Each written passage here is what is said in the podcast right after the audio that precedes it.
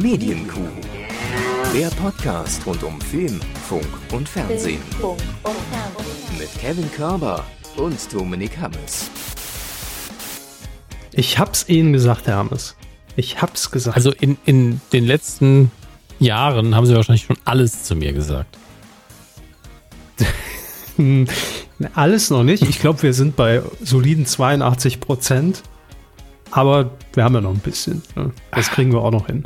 Nein, aber Herr Hammers, ich habe es Ihnen gesagt, Miniatur Wunderland. Stimmt, Bam. stimmt. Miniatur Wunderland war letzt, äh, letzte Woche, oder nicht letzte Woche, aber in der letzten Ausgabe Ihr großer Tipp und irgendwie unser ja. großer Themenkomplex gegen Ende, weil ich davon ja auch sehr fasziniert war. Ja, und es hat funktioniert. Bei Kabel 1, hier. Hey die Sendung. Miniatur, 20 Jahre Miniatur Wunderla Wunderland, 9,1 Prozent. Leute. Bei Kabel 1. Habt ihr sehr gut gemacht. Alle Kuhhörer mit Quotenbox haben zugeguckt. Das ist richtig. Ich weiß schon, was viele Produktionsfirmen und Sender jetzt denken. Empfehlt doch mal unsere Sendung. Ja, ja. Äh, wir sind jetzt äh, Mikro-Influencer sozusagen, ja. weil es ja Miniatur. Ne? Ähm, könnt ihr schon mal, könnt ihr uns schon mal anmelden. Also wir werden hier dann ausgewählt, können wir uns da schon mal vielleicht irgendwo preislich auch in der Mitte treffen. Ne? Kriegen wir hin. Nein, damit herzlich willkommen. Äh, schön, dass ihr dabei seid bei einer neuen Folge der Medienkuh. Hallo, Herr Hermes. Hallo, Herr Körber. Ich bin sehr gern heute hier in, in meinem Zimmer. ja, ich bin auch nicht gerne in Ihrem Zimmer. ja, nur weil ich so, so schlecht aufräume. Also bitte. Hm. Nee, das stimmt nicht. Ich wäre wär gern wieder in ihrem Zimmer. Ähm, weil das letzte Mal so, so richtig was von ihnen mitbekommen habe ich nur beim ESC. Über den müssen wir auch noch kurz reden. Da war ihre Timeline einfach voll von mir, ne? Das stimmt, ja. Sie haben richtig abgeräumt. Also mehr als Deutschland, würde ich sagen. Haben sie abgeräumt bei Twitter an dem Abend. Ja, Mit, die Reihenfolge wenn, ist wenn, Großbritannien, Deutschland, mein Twitter-Account. Das stimmt, ja. Ihr Twitter-Account war vor dem deutschen äh, Teilnehmer. Das ist richtig. Sie haben immerhin mehr Likes kassiert. Aber das war, das war schon, muss ich sagen, äh, einer meiner Lieblingsmomente jetzt schon dieses Jahr, als die Punkte, die Zuschauerpunkte für Großbritannien ja. und Deutschland verlesen wurden. Das war schon ein großes Kino. Vor allen Dingen der, der, der nette Mensch aus Großbritannien hat auch nicht, also ich habe nicht verstanden, was gerade gesagt worden ist. Und er reagiert so auf diese, ja, was soll die Scheiße eigentlich? Naja, ist ja auch irgendwo egal Art und, und wirft so seine Bierflasche ein bisschen hin und her in der Hand. Ich war so, was ist hier denn gerade los? Was ist denn gerade passiert? Das war wirklich ja. verwirrend. Das weiß niemand so genau. Genauso wie dieses Voting auch für alle einfach komplett verwirrend ist. Aber äh, ey, sie haben es immerhin geschafft, die EBU mit dieser Art der Punktevergabe dann doch bis zum Schluss mhm. nochmal richtig alles spannend zu halten. Das muss man sagen, ist gelungen. Ne? Wenn das der Auftrag war, check. Haken dran. Ja, die Jury ist kom komplett am Publikum vorbei immer und ich glaube, das ist auch pure Absicht. ich glaube auch. Ich glaube auch. I don't feel hate. Wenn wir auch uns schon eigentlich diese Woche schon fragen, was war, wer war das eigentlich nochmal? Jendrik. Was war das für ein Song? Man weiß es nicht. Naja, gut. Ähm, wer hat eigentlich gewonnen? Italien hat gewonnen, ne? Ich habe muss ja. gerade überlegen, nochmal ganz ja. kurz. Ja, stimmt. Die Italiener mit äh, ihrer, ich habe den Namen der Band wieder vergessen und äh, meine, meine Twitter-Timeline dürstet ähm, sehr nach dieser jungen Rockband seit, seit diesem Abend. Ähm, also die, ich sag mal, es wird einfach keine Problematik geben, für diese Person äh, schnell viele Sexualpartner zu finden. In den nächsten Jahren. da wird ordentlich gebumst. Sagen Sie doch einfach, wie es ist. Äh, Sie könnten. Äh, das heißt ja nicht, dass die Möglichkeit des Bumsens besteht, theoretisch. Ja, ja. also ja, eine vermehrte absolute, Anzahl. Absolute Luxussituation für die für diese Gruppe. Und ich würde auch sagen, also wenn wenn die jetzt eine Europatour machen, ist vielleicht ein bisschen schwierig. Also das logistisch, da muss man vielleicht pro Stadt auch einfach mal noch ein, zwei Tage mehr einplanen, weil sonst kommt man ja nicht mehr zur Musik machen dazwischen. Das ist, ähm, ich will damit nur das Ausmaß beschreiben der, ähm, der Durst-Tweets, die ich an diesem Abend und der Woche danach gelesen habe, ohne mhm. danach gesucht zu haben. Das war schon intensiv. Hallo. Okay. gut, gut. Und geklärt ist ja auch, dass der Sänger dieser Band, äh, wie heißt du jetzt nochmal, äh, Maneskin? Maneskin? Maneskin. Da sehen wir, wir sind echt alt, ne? Das war mir Wieso? Also, weil es bei mir auch einfach, das, das Interesse war sehr gering. Insgesamt. Ja, es ist mir auch völlig egal, wie der heißt. Das muss, muss man auch mal sagen. Ja, ich fand mit, die auch, also ja. es, hat, es hat mich auch gewundert. Ich meine, Glückwunsch, aber um ehrlich zu sein, als, als sie aufgetreten sind, dachte ich so, was? Also für also, mich hat alles funktioniert okay, an, den, an, an, der, an dem Auftritt. Ich finde, die, die haben eine ganz tolle Performance gemacht. Ich finde, die haben einen guten Sound. Äh, die wussten, was sie da tun. Ich fand nur den Song ein bisschen beliebig. Das ist alles. Mhm. Und ansonsten kann ich komplett verstehen, was da passiert ist. Nur bei mir kam es nicht an, weil ich, weil ich einfach ein alter Sesselfurz bin und deswegen ähm, war ich so, ach Portugal, das ist doch mal eine schöne Nummer. da war ich entspannt. Aber ähm, ich, ich gönne das jedem auch einfach auf diesem, ich versuche das heute alles einzudeutschen, ja. auf diesem Durstzug unterwegs zu sein und zu sagen, ja, gib mir noch mehr.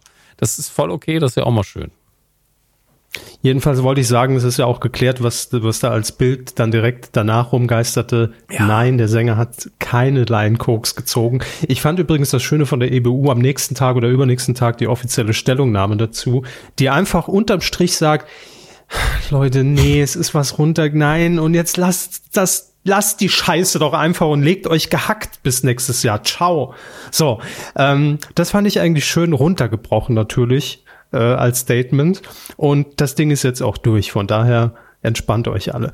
Ähm, weniger entspannt war ich, muss ich sagen. Ich bin immer noch zusammengezuckt, als ich die dreieinhalbtausend Leute da gesehen habe in der Arena in Rotterdam. Es fühlt sich immer noch komisch an, aber ich glaube, wir können uns jetzt die nächsten Wochen und Monate mal langsam wieder an dieses Bild gewöhnen, denn auch die ersten äh, TV-Produktionen planen ja jetzt wieder mit Publikum. Kiwi im Fernsehgarten empfängt wieder Leute. Gut. Müssen wir alle durch. Ähm, Let's Dance hat, glaube ich, jetzt schon angekündigt, dass es wieder Publikum gibt. Also, es geht wieder voran. Langsam, aber. Endlich wieder Klatschpersonal. Endlich. So, jetzt sind wir eigentlich schon mittendrin im Fernsehen. Da können wir auch offiziell die Rubrik einleiten. Die Rubrik, die Rubrik. Ah, ich, ich sehe, wir haben heute als erstes Fernsehen. Funk. Nein. Ähm, wir müssen ganz kurz über, ähm, weil ich bin ja jetzt absolut im Streaming-Fieber. Nachdem ich innerhalb von einer Woche alle Teile von Haus des Geldes weggebinged habe, ähm, bin ich ja jetzt schon so richtig im Game. Demnächst knöpfe ich mir die nächste heiße Serie vor. Ähm, äh, wie, wie heißt das? Breaking Bad. Ja, kennen Sie? Akte X. ja. Akte viel von gehört. 24 werde ich mir noch mal reinziehen. Ähm, nein, aber es geht um das Thema Streaming, denn es überschlagen sich äh, da in den letzten Tagen und Wochen die Meldungen, was Übernahmen angeht bei den großen Filmstudios. Ähm, mhm. Nicht nur, dass Discovery und Warner Media jetzt äh, angekündigt haben, zusammenzugehen, sondern auch Amazon und die MGM Studios. Ja, Amazon für schlappe 8,45 Milliarden US-Dollar äh, soll Amazon den Laden übernehmen. Ich dachte, das wäre schon safe. Ich weiß nicht, wie heute Stand der Dinge ist. Also mein, äh, meine Info war nur, dass sie das bekundet haben, das tun zu wollen. Es äh, fehlt, glaube ich, nur noch so, ne, Passierschein A38, mhm. alles eine Formsache. Ähm, also ich glaube, es ist so gut wie durch, aber offiziell war es die letzten Tage, als ich es gelesen habe, noch nicht. Aber ja, das stimmt. Also ich glaube, ich, die neuesten Meldungen sind auch ungefähr eine Woche alt und da ist auch nur die Absicht zu erkennen irgendwie. Genau. Ja. Ähm, aber ich sag mal, wenn, wenn Jeff Bezos ein Filmstudio kaufen will, man merkt es ja auch, also ich habe schon mehrfach gelesen, dass das ungefähr doppelt so viel ist, wie, wie das Ding wert ist. Ähm, von daher, der, der möchte das offensichtlich sehr, sehr stark haben. Und ähm, naja, er hat ja auch kein Risiko dabei. Zur Not geht er in seine Bestellungen, Rücksendung einleiten, per DHL frankieren, ja. zack, tschüss. Habe aber auch schon einen Artikel gelesen, also wenn es jetzt Amazon darum geht, einfach die Streaming-Rechte ja, sich einzuverleiben und einfach den, den Katalog nom, nom, nom. noch, den Katalog zu pushen, das wird ein bisschen schwieriger anscheinend, weil viele von den Sachen noch länger laufende Verträge haben aktuell, die natürlich erstmal erfüllt mhm. werden müssen, weil die Sachen vor allen Dingen in den USA erstmal woanders noch auslaufen müssen. Aber gleichzeitig heißt das ja für die Zukunft auch, dass zum Beispiel James Bond ist natürlich so das populäre Beispiel, was jetzt immer erwähnt wird, gehört ja auch zu MGM. Aber da haben jetzt ganz mhm. viele so, oh, ob jetzt James Bond irgendwie kacke wird, erstmal, boah, Leute, wirklich die Chance haben sie doch bei jedem Film, den Kacke zu machen. Das ist, es gibt, das werden sie ja immer wieder machen. Mal einen guten, mal einen schlechten. Mhm. Aber ähm, die kreative Kontrolle liegt, so weiß ich weiß, gar nicht bei MGM, sondern bei den, ich glaube, die heißen wirklich Brokkoli, die Produzenten. Ja. Ähm, und die haben da ein bisschen was mitzureden, wenn es um Besetzung geht, um, um Drehbücher und so weiter und so fort. Ähm, das wird so schnell das wird immer noch eine Zusammenarbeit sein. Eigentlich ist es so, dass sie mit Amazon jetzt zumindest einen guten Partner haben, wenn irgendwann mal die, gesagt wird, das Budget ist ein bisschen hoch. Also, ja, dann soll Jeff Bezos einfach mal einmal bei McDonalds essen in der Woche, dann ist das Budget hoch, wieder hoch genug. Also das ist alles wieder in Ordnung. Ähm, Kommt drauf an, wie viel er dort ist. Ne? Wie, viele, wie viele Filialen er essen wird, ja. Das ist die Frage. Nein, aber es ist natürlich schon ein Riesending. Also, ne, so, so ein Hollywood-Studio einfach mal schön vom Streamingdienst geschluckt, ist schon äh, krass. Also vor allem dieser MGM-Katalog, ich habe es mir hier rausgesucht, über 4000 Filme und 17.000 TV-Episoden, mhm. angefangen von Rocky, Robocop, Basic Instinct, Schweigender Lämmer, Tomb Raider, Rosa-Roter Panther und so weiter und so fort. Äh, von den Serien Fargo, Stargate, Vikings, The Handmaid's Tale. Also das ist schon beachtlich, wenn das denn, wie Sie es gerade eben schon skizziert haben, dann auch mal alles rechtemäßig äh, ausgelaufen ist und dann in die Hände von Amazon Prime Video fällt. Ja, das wird man eben sehen, wie da auch die Taktik ist. Ich meine, Amazon, ich glaube, die haben bis heute nicht viel, wenn überhaupt Geld mit Prime Video selber gemacht, sondern machen mhm. das wie immer und spielen da auf Zeit. Da ist natürlich so eine Erweiterung vom Katalog langfristig eine super Idee. Und da kann ich mir bei denen aber auch vorstellen, dass sie sagen so, ja komm, das, das, das tun wir aber nicht einfach so bei Prime rein, immer noch mal einen extra Kanal. Also ich traue denen da alles zu. Ja, das ist ja auch jetzt schon, ne? Das, das, ich habe jetzt auch gerade wieder ein Prime-Abo, aber eher, weil ich gerade aktuell viel Kleinkram irgendwie bestellt habe und mir dann die Versandkosten sparen wollte. Und dann hat man ja Prime Video automatisch drin. Das ist ja der große Vorteil. Aber ich, ich merke selbst, dass mich das dann schon stört, wenn man oben in der Menüleiste immer das für sie kostenlos noch hat als, als Menüpunkt. Ähm, und dann für einige Filme, die man dann äh, im, intuitiv erstmal anklickt, dann doch bezahlen muss. Ja, äh, so könnte es natürlich auch laufen. Ne? Die Menüführung ist einfach nicht sehr sinnvoll und die, die extra Premium-Kanäle sind nicht klar abgegliedert. Es ist wirklich die Benutzerführung bei Amazon. Die Seite sieht halt immer noch aus wie vor 20 Jahren. Ähm, ja. Und lustigerweise ähm, hat Amazon selbst vor 20 Jahren ausgesehen wie eine Seite von vor fünf Jahren. Jetzt rechnet das ruhig mal nach, weil Frage. Wie viele Leute sitzen noch im Bus? Ja. Wann erreichen wir Springfield, ist die Frage. Ähm, Wie viele Millionen wollte Dimitri Desnevsky in das vierte reinputtern? Ein, das ist die zwei. große Frage. Ein, zwei Millionen. Aber, rat, aber raten Dimitri, Sie mal ganz kurz, wann wurde Amazon gegründet? Äh, 94? Präzise. Also ist wirklich, so? Ja, 5. Juli, also wirklich ähm, auch sehr mittig ja. im Jahr. Ähm, und mir, glaube ich, ist es erst bewusst geworden, kann sein, dass in Deutschland das später gestartet ist, so 98 rum. Aber. Naja, ja. Herr Hammes, meine Rechnung ist einfach, weil 94 klingt jetzt natürlich für all unsere Hörer, die irgendwie Mitte 20 sind, voll im Saft stehen, als ob das irgendwie, als ob das alles noch schwarz-weiß war. Wenn ich mir dann aber vor Augen gehalten habe, dass NBC Giga 98 mhm. gestartet ist, dachte Richtig? ich mir, naja, dann werden die schon ein paar, Ta paar Tage vorher irgendwie am Start gewesen sein. Auch wenn in einer sehr kleinen und anderen Form. Aber so leite ich mir die Sachen immer her. Weil gefühlt ist das natürlich eine Ewigkeit her. 94. Aber wir alle sehen noch Uta Fußangel und Miriam Pielhau im Studio stehen. Wir sind hier. Ihr seid da. Das ist, ist das nicht wunderbar? Oder war das der Viva-Start? Ich verwechsel es immer. Nee, das war das Sprachrohr. Ja, wir möchten euer Sprachrohr ja. sein. Äh, fügen Sie bitte Geste Heike von Heike Makatsch hier ein, ja. Ja. Ähm, auch. Liebe Grüße an Nils Buckelberg.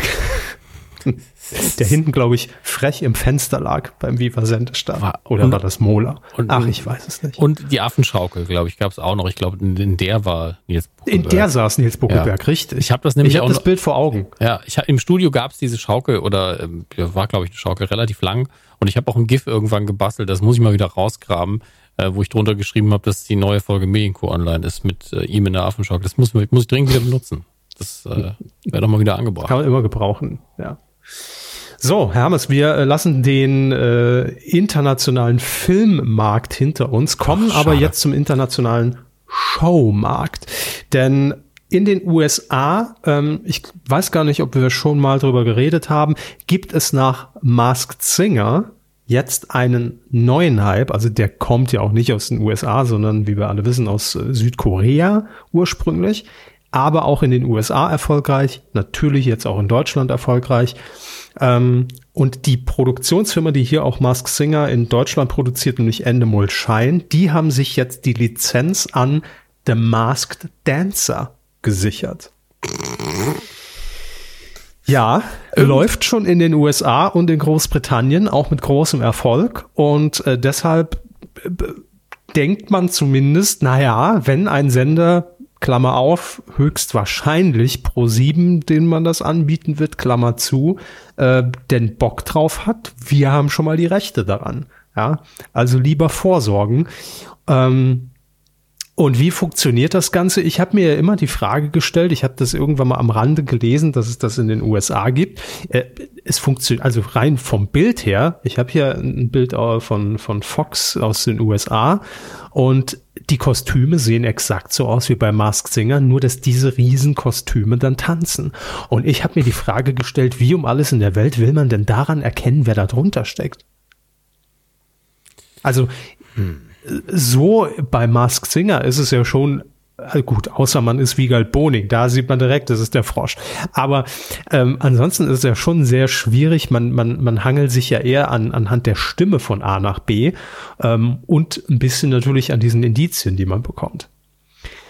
Also ich habe das noch nicht ganz verstanden. Es wird einigermaßen jetzt nochmal hier aufgeklärt, und auch für euch interessant, wie das denn laufen kann. Äh, genau das ist natürlich auch das, das Grundproblem, was ich jetzt erwähnt habe, dass man anhand nur einer Performance, da könnte man, glaube ich, eine Staffel von 60 Folgen machen und es wird schwierig, das zu erraten. Ähm, es wird äh, oder ist wohl bei Mask Dancer so, dass die Hinweise auf diese Person viel, viel detaillierter sind, als es bei der Mask Singer Variante der Fall ist, wo ja auch schon manchmal in die Irre geführt wird, Stefan Raab. Oder ähm, dass man vielleicht auch den Star unter diesem Kostüm äh, von Show zu Show mit der eigenen Stimme dann auch ein bisschen mehr sprechen lässt, ne? Weil ansonsten sehe ich da nicht viel äh, Möglichkeit. Wenn ich mir jetzt vorstelle, sagen Sie Promi, Hermes? Der da tanzen soll. Ja, in Mike Deutschland. Krüger. Mike Krüger steckt im Eichhörnchen. Mhm. Würde ich jetzt vielleicht nicht unbedingt erkennen, wenn der da eine flotte Sohle aufs Parkett legt, ne? Das ist halt schwierig. Also, da muss man, glaube ich, drumherum auch ein paar Hinweise geben, das Kostüm wirklich auswählen, vielleicht auch die Songs, zu denen getanzt wird, ja. Ähm, Sie haben vielleicht auch mal reingeguckt, wie das im Original aussieht. Sind dann beide Tänzer im Kostüm? Ich habe nichts im Bewegtbild davon gesehen. Okay, dann nee. ich guck mal nach, ob ich einen Trailer finde. The Bestimmt. Masked Bestimmt. Dancer in Großbritannien. Ich sag's einfach britisch, dann finde ich vielleicht direkt was Britisches. Äh, Episode 1 von 2020. Most Shocking Reveals. Gibt's jetzt schon. Als, als würde die Sendung mhm. seit zehn Jahren laufen, ne? So. Wissen Sie aber gerade, vielleicht bin auch ich nur, was das Thema Tanzen angeht, auf dem Auge einfach komplett blind, weil ich erkenne ja teilweise die Promis nicht, wenn sie bei Let's Dance ohne Maske tanzen. Das fällt mir teilweise schon schwer zu sehen. Ach, das ist Jan Hofer, der bewegt sich ganz anders als im Tagesschaustudio, wo er einfach nur steht. Also so, sobald Menschen sich bewegen, sind sie so, hä? Wer ja, weil ich selbst nicht mache. Das ist für mich ungewohnt. ich kann mich nicht in die Situation reinversetzen. Ich weiß ja nicht mal, wie ich aussehe, wenn ich tanzen würde. Also das ist ja schon für mich völlig absurd. Wie soll ich denn dann Promi erkennen? Gut, Detlef die Soest wäre jetzt vielleicht noch die einfache Wahl. Ne? Pam, pam, pam, alles klar. Aber kann also, ja nicht hinter jedem Kostüm ach, Detlef die Soest stecken. Jetzt bin ich wieder im Masked Singer gelandet, was ist auch sehr, sehr schwierig. All Revealed. Masked Dancer lief bei, bei Fox äh, in ja. den USA, falls Ihnen das hilft. Ja, ich habe es jetzt auch hier. Es sieht aber so aus, als wären die auch alleine auf der Bühne, was ich fürs Tanzen so ein bisschen fragwürdig finde. Oder sind das jetzt, ich glaube, in dem Video sind es nur die Reveals, dann ist es immer so ein bisschen blöde. Ähm, ah, das, ist, das ist anstrengend. Oh wow, Bill Nye, the Science Guy. Okay. Das sind auch einfach Leute, mit denen man nur rechnen würde, dass sie überhaupt tanzen. Das ist natürlich immer gut. Mareike Amado. Ist mir nur eingefallen, weil sie beim Murmeln war. Mein Gott, das kann auch Jasmin Gerard sein. Harry Weinfurt. Ja, auch der hat gemurmelt. Ganz Mischen ehrlich, Sie mal die Murmeln. Eben, aber wenn Harry Weinfurt und beim Master Dancer, das wäre ja, ein, er müsste einfach nur mit zwei äh, Assistentinnen reinkommen, eine links, eine rechts, dann wie rechts, ist Harry Weinfurt. Er muss gar nicht mehr tanzen. Fertig. Next. Ja. Ja, das stimmt natürlich. Also es kann, kann auch sehr einfach sein. Aber ich glaube, da, da liegt, also da gibt's wenig, wenig dazwischen. Entweder es kommt jemand raus, macht den ersten Tanzschritt und man weiß es sofort oder nie. Also, obwohl äh, äh, bei Mask Singer habe ich auch gedacht, ja, ist für eine Folge vielleicht ganz spannend, aber das zieht, kann doch nicht funktionieren über eine komplette Staffel, wenn immer die gleichen Leute antreten. Ich habe gar keine Ahnung. Warum mache ich eigentlich einen Medienpodcast, Hermes? Man kann Ja. mich auch einfach Es gibt einen rausradieren aus der es gibt doch einfach einen. Unterschied zwischen, ich rate, wer unter der Maske steckt und ich schätze mal diese TV-Sendung ein. Also ich bitte Sie. Naja. naja, also ich glaube, das ist genau Im, das Im Gleiche. Übrigen, ne, wo, wo, wo wir hier am Anfang gerade vollmundig gesagt haben, Miniatur Wunderland, Ja. mega gute Quote. Äh, unser, also, wir, haben- wir wollten es verbessern. Unser guter Wille war da, nämlich das Wunschmenü der Stars. Sie erinnern Mhm. sich, Martin Semmelrogge kocht, während er in der Gartenliege von, von Uwe Ochsenknecht liegt und alle anderen, nee, alle anderen kochen für Martin Semmelrogge und der kommentiert, wie alle sein Lieblingsgericht kochen. Lief die erste Folge auf Vox Ja.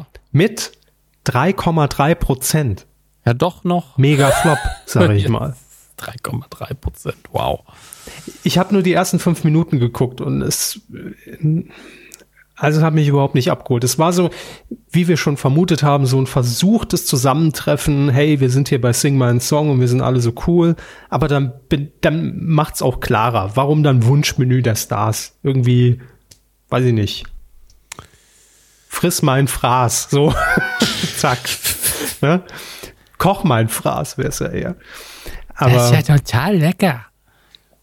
Martin Semmelrogge ist immer noch nicht dabei, Hermes. Das Mir wollte ich ihm durch die Blume Wir sollen sagen. Er die Leute nicht einladen, dabei. die ich nachmachen kann. Merkel, Nein. Semmelrogge, fertig. Ja, dann wäre aber. Merkel und Semmelrogge in jeder fucking Sendung Ja. bis Ende des Jahres. Und dann wäre die Ja, Quote auch mal gut. Ja. Beweisen Mask Singer Kostüm.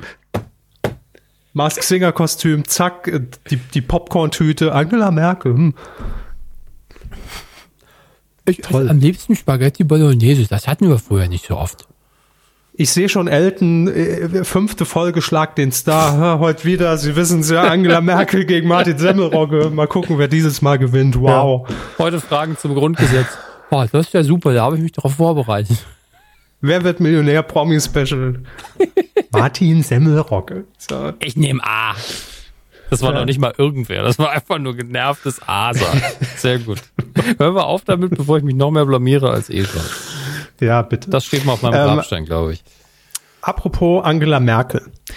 Die macht's ja nicht, also die macht's nicht mehr im Sinne von, die ist ja nicht Den mehr lang. Kanzlerin. Ja, genau. So. Und ähm, es steht ja auf jeden Fall ein Regierungswechsel an. Das haben wir ja so sichergestellt. äh, Also zumindest, äh, wir, haben, wir bekommen einen neuen Kanzler, eine neue Kanzlerin. Das ist sicher. Ob die Regierung wechselt, wissen wir noch nicht. Puh, jetzt hätte ich fast ausgeplaudert, was Naja, hier schon also, bei uns als Unterlagen liegt. Es ist auch Gerade eine die neue. Regierung, wenn genau die gleichen Personen wieder antreten. Also Ja, nur welche Konstellation, das wissen wir alle noch nicht. Genau. Ähm, und das ist ja eine Situation, die haben wir nicht oft. Also, wo jetzt schon nicht. klar ist, es wird nicht mehr Angie sein, die da Ende September steht.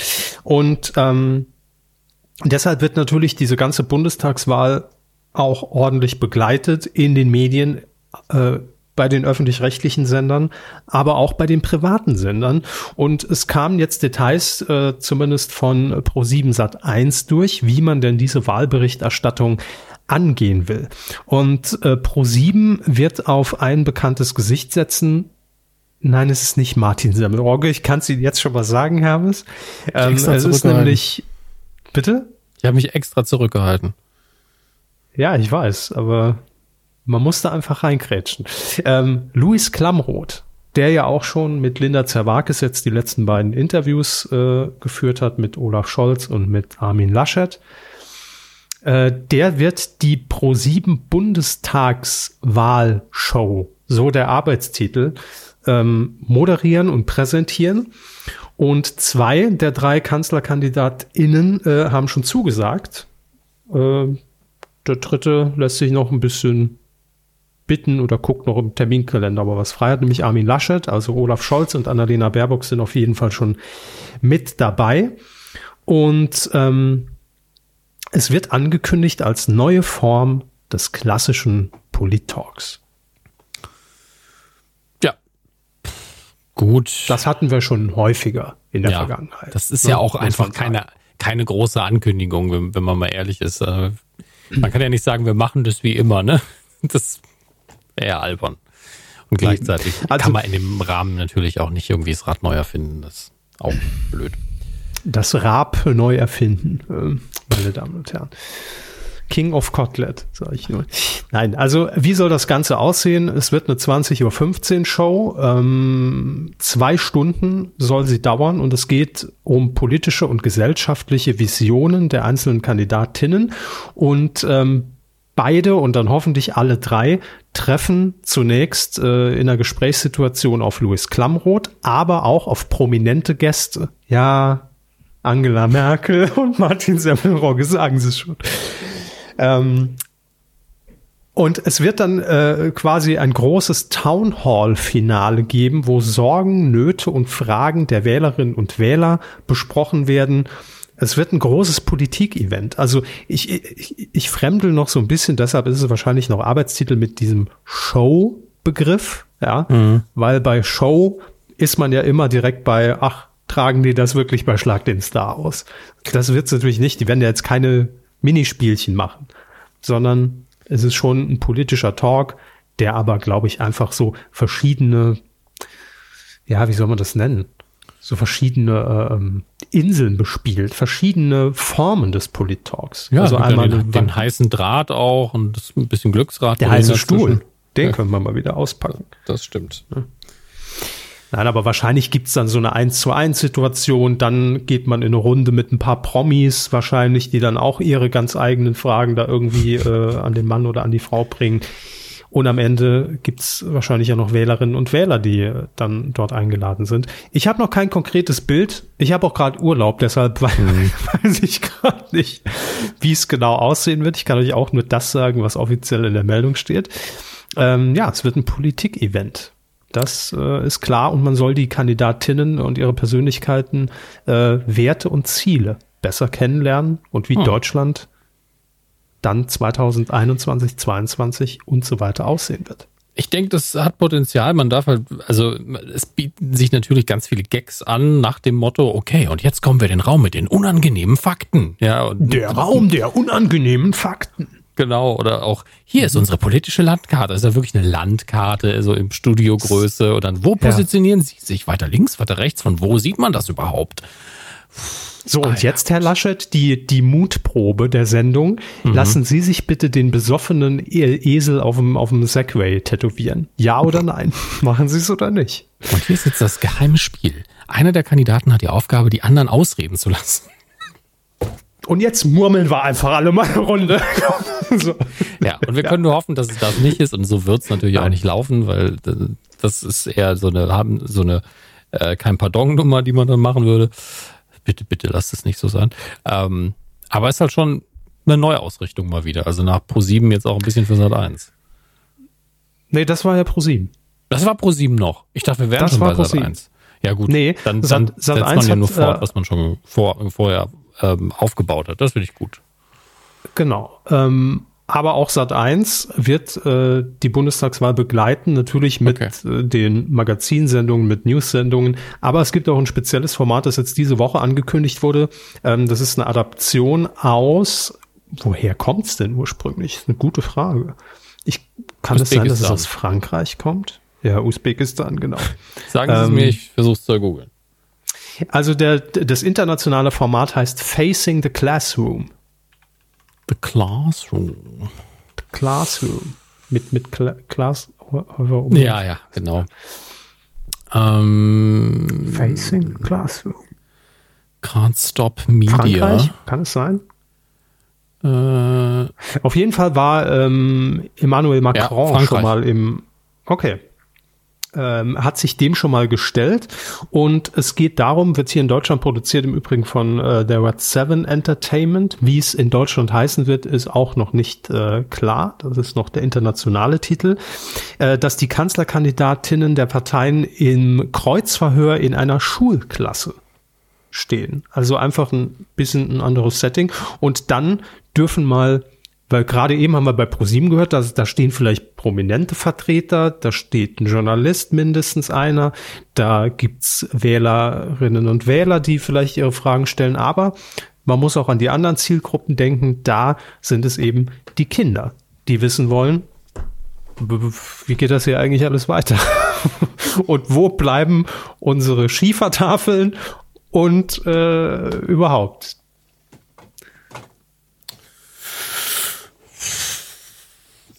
Gott, mein Hirn direkt will versucht, aus Schiefertafeln dumme Witze zu machen. Tut mir leid. Ich wollte es ihnen überlassen.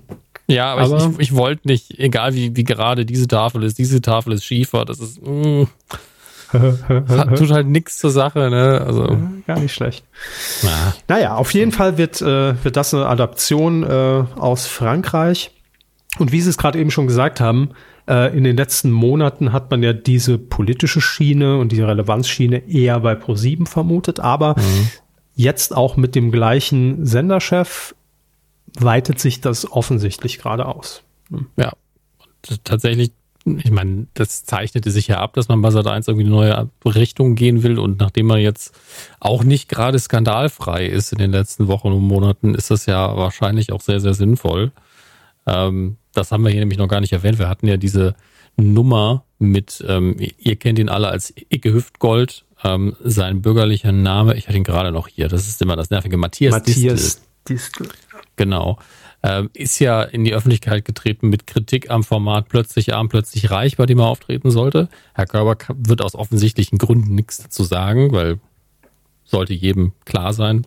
Ja, also wollen Sie noch mal sagen, wo Sie arbeiten, damit es auch der, die Neuhörer vielleicht die zwei nochmal mitkriegen. RTL 2 arbeite ich hier in München. Genau.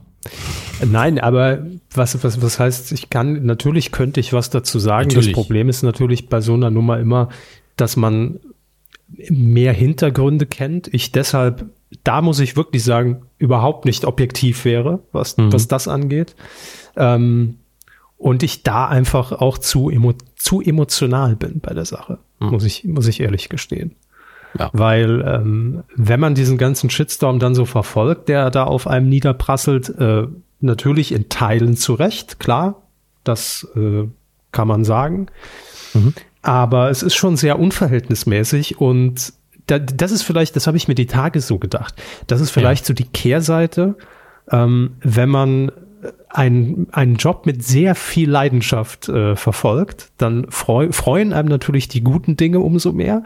Aber wenn sowas passiert und man liest dann dieses Feedback, äh, das macht dann auch was mit einem, muss ich sagen. So ging es mir jedenfalls. Also deshalb wäre ich ja, glaube ich, kein guter Gesprächspartner, um hier objektiv äh, irgendwas zuzusagen. Ja, müssen sie auch gar nicht sein. Also um das, was Sie angedeutet haben, kurz für mich nochmal so zu übersetzen, heißt ja auch nur, wenn man zu Recht Kritik abbekommt und das auch in der Breite, bekommt man natürlich auch Kritik ab, die im Ton zumindest daneben liegt und vielleicht auch gar nichts, gar nichts zur Sache zu tun hat gerade. Ähm, und das macht das Ganze natürlich dann sehr, sehr bitter auch. Und ähm, dennoch, äh, wie Sie schon gesagt haben, auch Sat 1 hat ja ganz offiziell gesagt, also es hat definitiv Fehler gegeben bei den Dreharbeiten von Plötzlich arm, plötzlich reich. Und man ist noch dabei, das aufzuarbeiten. Hat das Format aber auch schon abgesetzt. Ähm, und dem Ganzen ging eben voraus, dass ähm, Matthias Distel sich, ich glaube, auf Instagram zuerst dem Ganzen mhm. gewidmet hat und hat gesagt, also hier, ähm, da hätten, ich, ich, also ich paraphrasiere jetzt im Zweifelsfall, korrigieren Sie mich, vielleicht schneiden wir sogar an der Stelle ganz kurz raus. Nicht, dass ich was falsch mache, aber es ging hier vor allen Dingen um Kindeswohl und das sah er eben bedroht bei den Dreharbeiten und hätte das auch angesprochen, aber das wurde nicht zu seiner Zufriedenheit anscheinend, laut seiner Aussage jedenfalls, bearbeitet und deswegen wendet er sich in die Öffentlichkeit. Und ihr merkt, wie vorsichtig ich bin. Das liegt daran, dass auch er sehr vorsichtig war, hat gesagt, er liest hier einen Text ab und äh, hat da rechtliche Beratung und da liegen auch äh, Klagen, glaube ich, vor zum Teil. Deswegen bin ich natürlich extrem vorsichtig, weil ich nur darüber berichten möchte, was grob passiert ist. Und äh, es ist ja gut, dass auf der einen Seite angeräumt wird, ja, hier sind Fehler passiert und wir arbeiten das auf. Und es ist auch gut, dass es thematisiert wird. Ähm, aber ich habe auch keinen Bock, dass ich irgendwie ein Schreiben kriege, weil ich irgendwas nicht ganz richtig dargestellt habe, gerade weil ich bin ja hier nur Drittberichterstattung und möchte es dann auch nicht stark kommentieren. De facto ist es aber so, klar, wenn hier Kinder, äh, das Kinder wohl bedroht geworden äh, gewesen wäre von irgendjemandem, dann muss man sich darum kümmern und deswegen bin ich froh, dass es passiert. Inwiefern es diesen Skandal wert ist, ich war an dem Tag nicht da. Ich habe keine Ahnung, wie man sich da hätte besser oder schlechter verhalten können. Äh, wir können nur hoffen, dass einfach äh, das Risiko bei solchen Formaten nicht so hoch ist, wie es jetzt den Anschein hat. Gleichzeitig zu sagen, wir setzen es komplett ab, ist natürlich auch ein Signal, wo man sagt, okay, dann wollen wir vielleicht auch weg davon, zumindest als Sat 1. Ähm, da wird man halt drauf gucken müssen jetzt auf Dauer. Und wir hoffen, dass das hier für alle Seiten so ausgeht, dass sich keiner hasst am Ende des Tages, dass natürlich den, also äh, sowas nicht wieder vorkommt und ähm, dass man sich da einig wird, weil es tut jetzt auch keinem gut, wenn man sich hier gegenseitig mit Klagen überhäuft. Das ist, glaube ich, mhm. nicht sinnvoll. Ja, also ich glaube, auf da ist die Stimmung schon sehr hochgekocht. Ähm, ich, wie gesagt, ich kenne auch die Hintergründe nicht, deshalb will ich dazu auch überhaupt nichts sagen, weil ich weder weiß, was da wirklich bei diesem Dreh, wie Sie es eben schon gesagt haben, passiert ist, noch welche Kommunikation da zwischen Ege Hüftgold und wem auch immer im Sender stattfand. Keine mhm. Ahnung. Ähm, es ist einfach nur, also ich finde, ich finde immer, ähm, man darf ja alles wirklich sagen, logischerweise. Und gerade wenn es auch so ein Fall ist, muss man sowas auch sagen. Finde ich völlig ja. richtig. Ähm, es ist nur immer, und das hatten wir jetzt gar nicht auf das Thema bezogen, generell ist das ja schon seit, seit, seit Monaten und auch seit den letzten Jahren zu beobachten, dass der Ton bei solchen Debatten einfach so schnell, so unangenehm fies wird. Und ich glaube jetzt einfach, und das ist jetzt meine ganz persönliche Aussage, dass ich meine Hand dafür ins Feuer legen kann, dass niemand, der an dieser Produktion gearbeitet hat oder arbeitet oder generell in den Sendern in Deutschland arbeitet, also zumindest bei Pro7 Sat1 kann ich das sagen, ähm, wo irgendwie bewusst, ja, mit wissentlich, wie es ja oftmals jetzt in dieser Debatte dargestellt wurde, ähm, damit gespielt wird oder Quote gemacht wird. Also was soll das denn bitte, wo, wo soll das denn hinführen? Also es ist ja, ich glaube, in keinem Unternehmen dieser Welt so, dass ein Interesse da wäre, zu sagen, ach, das Risiko gehen wir mal ein, damit wir einen richtig schönen Shitstorm bekommen. Also das kann mir keiner erzählen und begreiflich machen, dass das kalkuliert wäre. Also dass sowas passiert oder passieren kann. Ja, natürlich kann das passieren. Sicher. Aber es ist ja dann die Frage, wie geht man damit um? Und ich habe jetzt nicht erlebt, obwohl, wie gesagt, ich bei diesem Format nicht involviert bin, ähm, ich habe jetzt nicht so wahrgenommen, dass man da mit verschränkten Armen stand und sagt, pff, ja, stimmt ja alles nicht. Alles Quatsch. Äh, deshalb, ich tue mich der die letzte Zeit wirklich sehr schwer, ähm, was diese, diese ganze Kultur des, des schnellen Aufregens und Echauffieren angeht. Und es geht mir einfach nur darum, dass es keine gute Basis mehr ist, um über irgendwas noch zu diskutieren. Ne? Also das ist schwierig. Es ist wirklich schwierig. Ähm, merkt man ja auch selbst manchmal, wenn man irgendeinen Tweet macht oder man, man denkt ja schon tausendmal über alles nach, was man heutzutage raustwittert. Wenn ich mich erinnere, was wir vor 10, 15 Jahren noch rausgehauen haben bei Twitter, wird man heute auch irgendwie nochmal dreimal drüber nachdenken und den Tweet wieder löschen. Ähm, aber ich, ich finde das generell sehr schwierig geworden. Und da macht sowas, wenn sowas passiert, natürlich nicht, äh, das macht es natürlich nicht leichter. Nee, definitiv nicht. Also, wie gesagt, wir waren beide nicht vor Ort. Wir wissen nicht, was der Entscheidungsprozess war, es an die Öffentlichkeit zu bringen. Ähm, er wird es für sich entschieden haben, dass es sinnvoll so war und äh, das muss man dann erstmal respektieren. Und äh, ich bleibe dabei, es ist gut, dass es aufgearbeitet wird. Es ist im Ganzen ein bisschen tragisch, dass es überhaupt passieren musste. Oder was heißt musste? Ne? Das muss ja nie passieren. Ähm, und äh, das Format ist halt weg. Und ja. da hat man vielleicht ein bisschen langsam reagiert für einige, glaube ich. Ähm, wobei ich das relativ zügig fand, aber ähm, die ähm, Krisen, ähm, das Krisenmanagement wird unter anderem auch im Artikel von DVDL so ein bisschen kritisiert, was ich auch äh, verstehen kann. Aber ich denke mir so, ein Format absetzen ist halt schon eine Entscheidung. Vielleicht geht's aber in der Kritik auch nicht nur darum. Ähm, und äh, ja, war ein Aufregerthema und ich bin wie immer froh, dass wir nicht an dem Tag irgendwie das thematisieren mussten, weil ähm, nichts ist schlimmer, als über was zu reden, wo sich gerade noch die Fakten ändern und äh, man gar nicht weiß, was los ist. Deswegen äh, gucken wir einfach, was dann noch passiert. Ich hoffe, wie gesagt, dass man das rechtlich irgendwie einfach beilegen kann und äh, äh, werden wir dann sehen. Im Zweifelsfall gibt's dann hier nochmal einen Nachklapp. Aber ganz ehrlich, ich glaube tatsächlich, dass da in drei Wochen auch wieder keiner drüber reden wird. Weiß ich nicht. Ist nur Bauchgefühl. Ich habe keinerlei ja. Fakten, die in die Richtung sprechen, aber.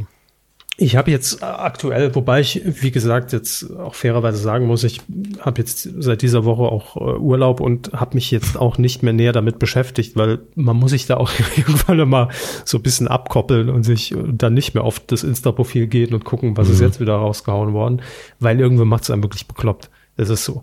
Ähm, deshalb weiß ich gar nicht, was jetzt stand heute, Tag der Aufzeichnung, 1. Juni 2021, ähm, was jetzt die Faktenlage ist.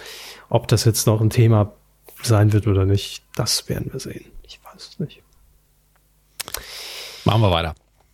Machen wir weiter und ähm, da wir ja jetzt gerade schon so mitten im Thema eigentlich sind, was so die, die Umwandlung eines Senders vielleicht angeht oder eine Neuausrichtung, mehr Relevanz oder weniger solcher, ähm, ich nenne es jetzt einfach in Anführungszeichen, Trash-Formaten, ähm, da sind wir auch schon beim Thema RTL, denn wir haben ja schon vor ein paar Wochen gesagt, das wird auch noch sehr spannend, was uns dieses Jahr bei RTL alles erwartet, äh, nachdem ja angekündigt wurde, dass man die Marke TV Now, den Streamingdienst von RTL, eigentlich beerdigen will. Also die Marke zumindest. Der Streamingdienst bleibt, soll dann allerdings äh, zum Jahresende als RTL Plus neu gestartet werden. Also man besinnt sich wieder zurück auf die Kernmarke RTL, mhm. weil man sagt, wir haben damit eine starke Marke und unter RTL Plus soll alles in Zukunft gebündelt sein. Und trotzdem war uns allen irgendwie im Februar, als das rauskam, noch nicht so ganz klar. Was bedeutet das jetzt so im Einzelnen? Ja, was passiert dann zum Beispiel mit dem Sender RTL Plus, den es ja auch gibt? Wie heißt der zukünftig und was ist RTL Plus dann einfach nur TV Now mit einem neuen Logo? Was passiert da? Und ich sag's mal so, wir können noch nicht alle Fragen beantworten, aber es wird ein bisschen klarer, denn ähm, der CEO der Mediengruppe RTL, äh, Bernd Reichert, hat jetzt bei DWDL ein Interview gegeben und schon mal so einen kleinen Einblick gewährt, was das denn zu bedeuten hat. Was gibt's denn demnächst bei RTL Plus? Was sehen wir da außer dem bekannten Channels wahrscheinlich mit den einzelnen Sendermarken und Originals. Was kommt noch dazu? Ähm, es wird ausgebaut. Das kann man schon mal sagen, denn bisher hat äh, RTL, die Mediengruppe, ja neben TV Now auch noch das äh, Audioangebot Audio Now, also mit Podcasts, auch mit Originals. Und das wird komplett in RTL Plus integriert, weil man sagt, wir wollen das gar nicht als Streaming-Plattform sehen, mhm. sondern, und ich glaube, das ist der Weg, der es eigentlich ganz gut beschreibt, als großes Digital-Abo für ganz, ganz viele verschiedene Medienformen. Also nicht nur für Video, klar wird das immer die Hauptrolle irgendwie spielen, aber auch Audio. Und da man ja auch sehr, sehr eng mit äh, Grona und Ja verbunden ist, wird es auch künftig Inhalte von Grona und Ja dort geben. Also das heißt, eigentlich sehe ich das so ein bisschen wie ein großes digitales Abo, vielleicht für meine Zeitschriften, für meine Podcasts, für meine TV-Sendung. Alles gebündelt unter diesem Dach RTL Plus. Ob das jetzt der richtige Name für dieses große Ganze ist, das kann man gern diskutieren, aber offensichtlich hat man entschieden, ja, die Marke RTL ist stark genug. Also das ist so ein kleiner Ausblick.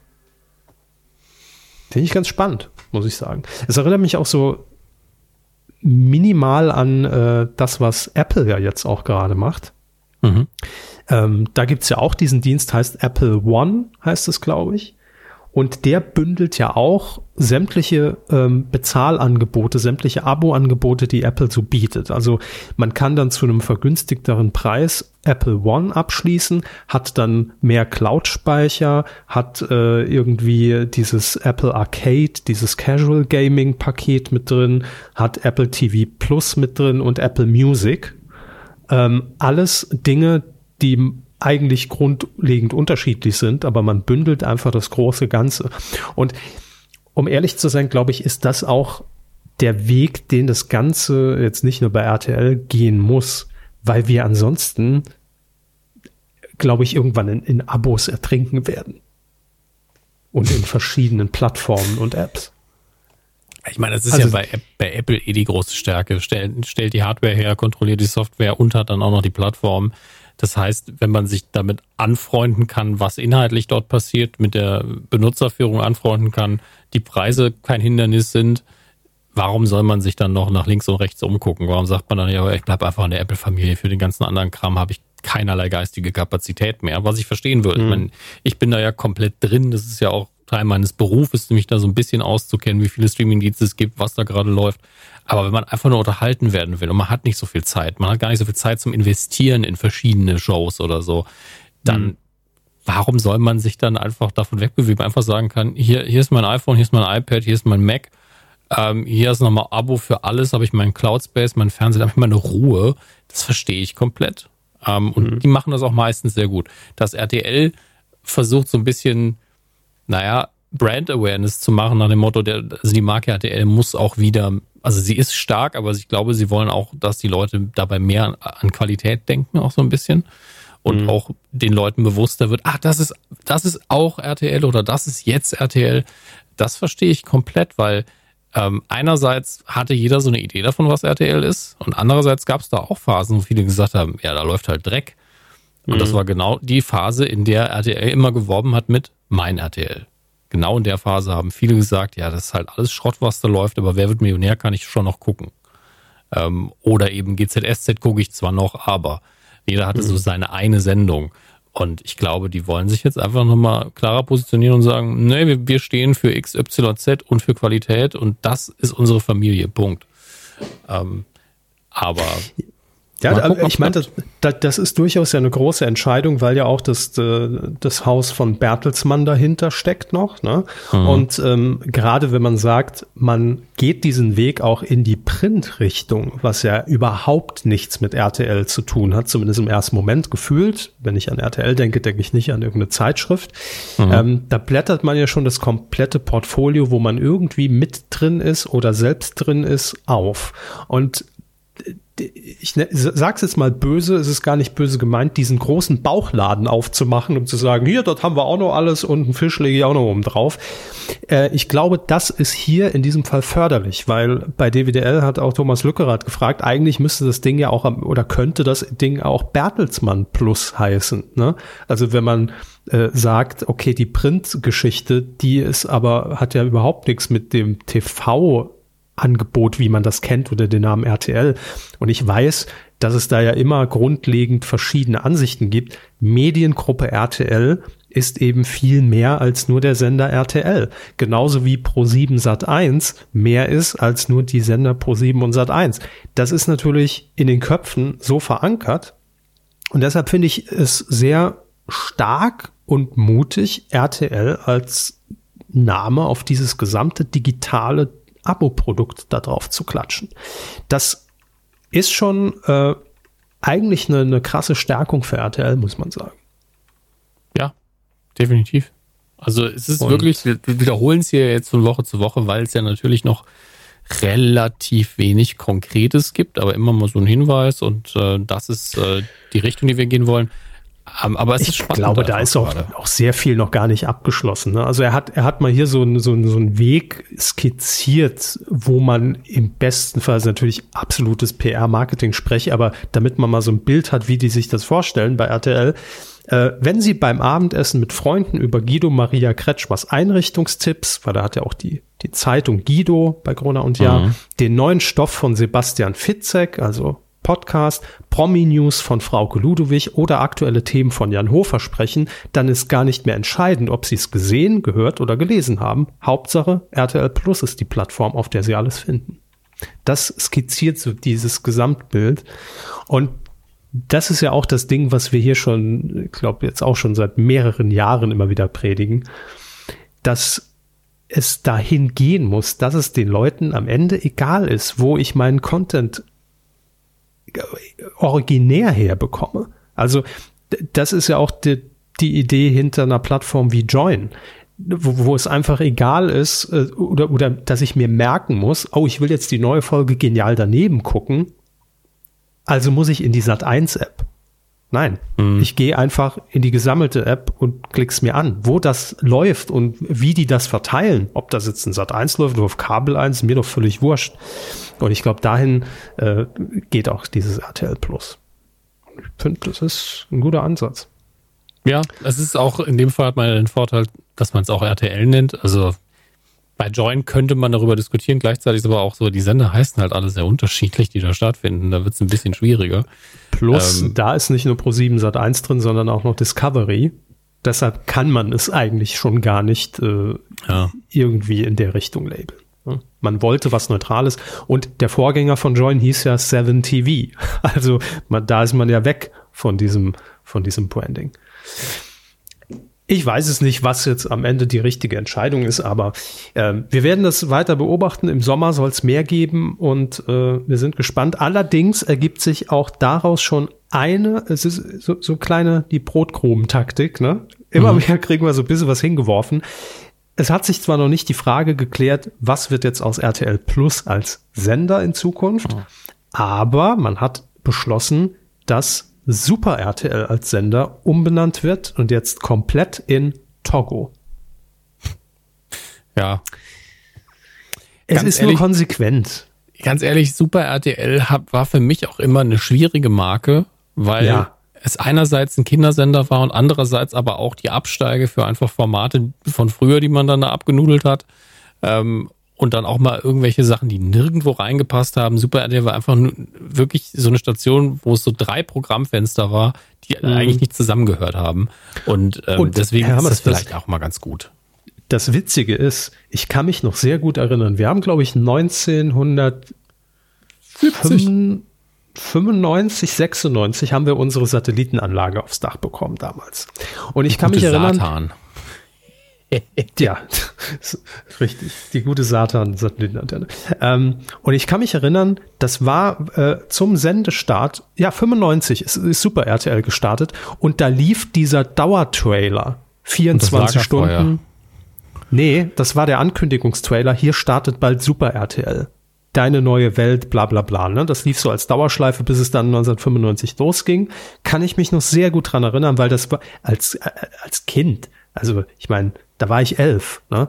Und äh, da hatte man, also wir hatten damals halt die, die, die gute alte Hausantenne und man hatte mhm. irgendwie seine sechs, sieben Sender. Man hat, war gerade froh, dass man Vox als neuen Sender irgendwie über die Hausantenne bekam und dann oben an Astra angeschlossen. Das war ungefähr so wie damals, äh, man kann jetzt unbegrenzt ins Internet feel free, die Welt steht dir offen. Mhm. Und das war so mein Gefühl, als ich zum ersten Mal über alle Kanäle bei Astra gesappt habe. Ich war, ich wurde wahnsinnig. Ich habe gedacht, das, das gibt's doch nicht. Das ist, das ist ja ein Paradies. Hammer. Und da ist dann auch Super RTL an den Start gegangen. Ähm, und das Witzige ist, dass auch damals schon eigentlich und ich dachte das, glaube ich, schon mit elf, so nach dem Motto, was wollen die denn jetzt noch zeigen? Und das war eigentlich das Branding von Super RTL, was sich bis heute bei mir durchzieht. Es war schon damals eigentlich ne, keine klare Ausrichtung und eigentlich damals schon zu spät als neuer Sender. Also dafür war es zu wischiwaschi. Die haben dann ja auch damals schon auch alles nichts oder wiederholt, ja, und, und irgendwie Knight Rider und den ganzen RTL-Kram. Ähm, und dazwischen gab es dann aber auch äh, äh, hier irgendwelche Dauerwerbesendungen und Kinderprogramm. Und genau das ist Super RTL auch heute noch. Man hat immer diese, diese drei verschiedenen und irgendwann hat man dann dieses Togo als Label eingeführt, so wie früher auf RTL, dem Haupt-RTL, das Kinderprogramm ja KRTL hieß, weil man ja Hm, es abtrennen stimmt. wollte als, als Label. Oder bei, bei RTL 2 hieß es, glaube ich, ähm, äh, wie, wie hieß das denn noch? Irgendwas mit B. BTV oder irgendwie sowas? Also irgendwie hat, hat- hatten die alle so ihre Labels. BTV heißt der Sender. Ja, Dash unser Mark BTV.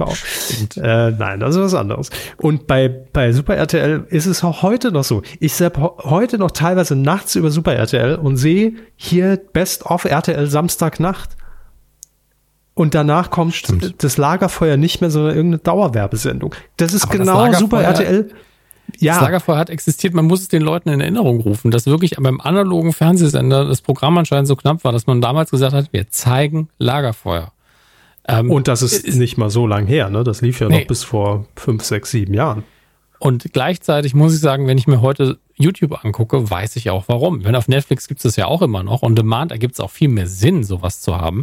Aber ein analoger Sender war so, ey, es ist das Beste, was wir senden können zu der Zeit.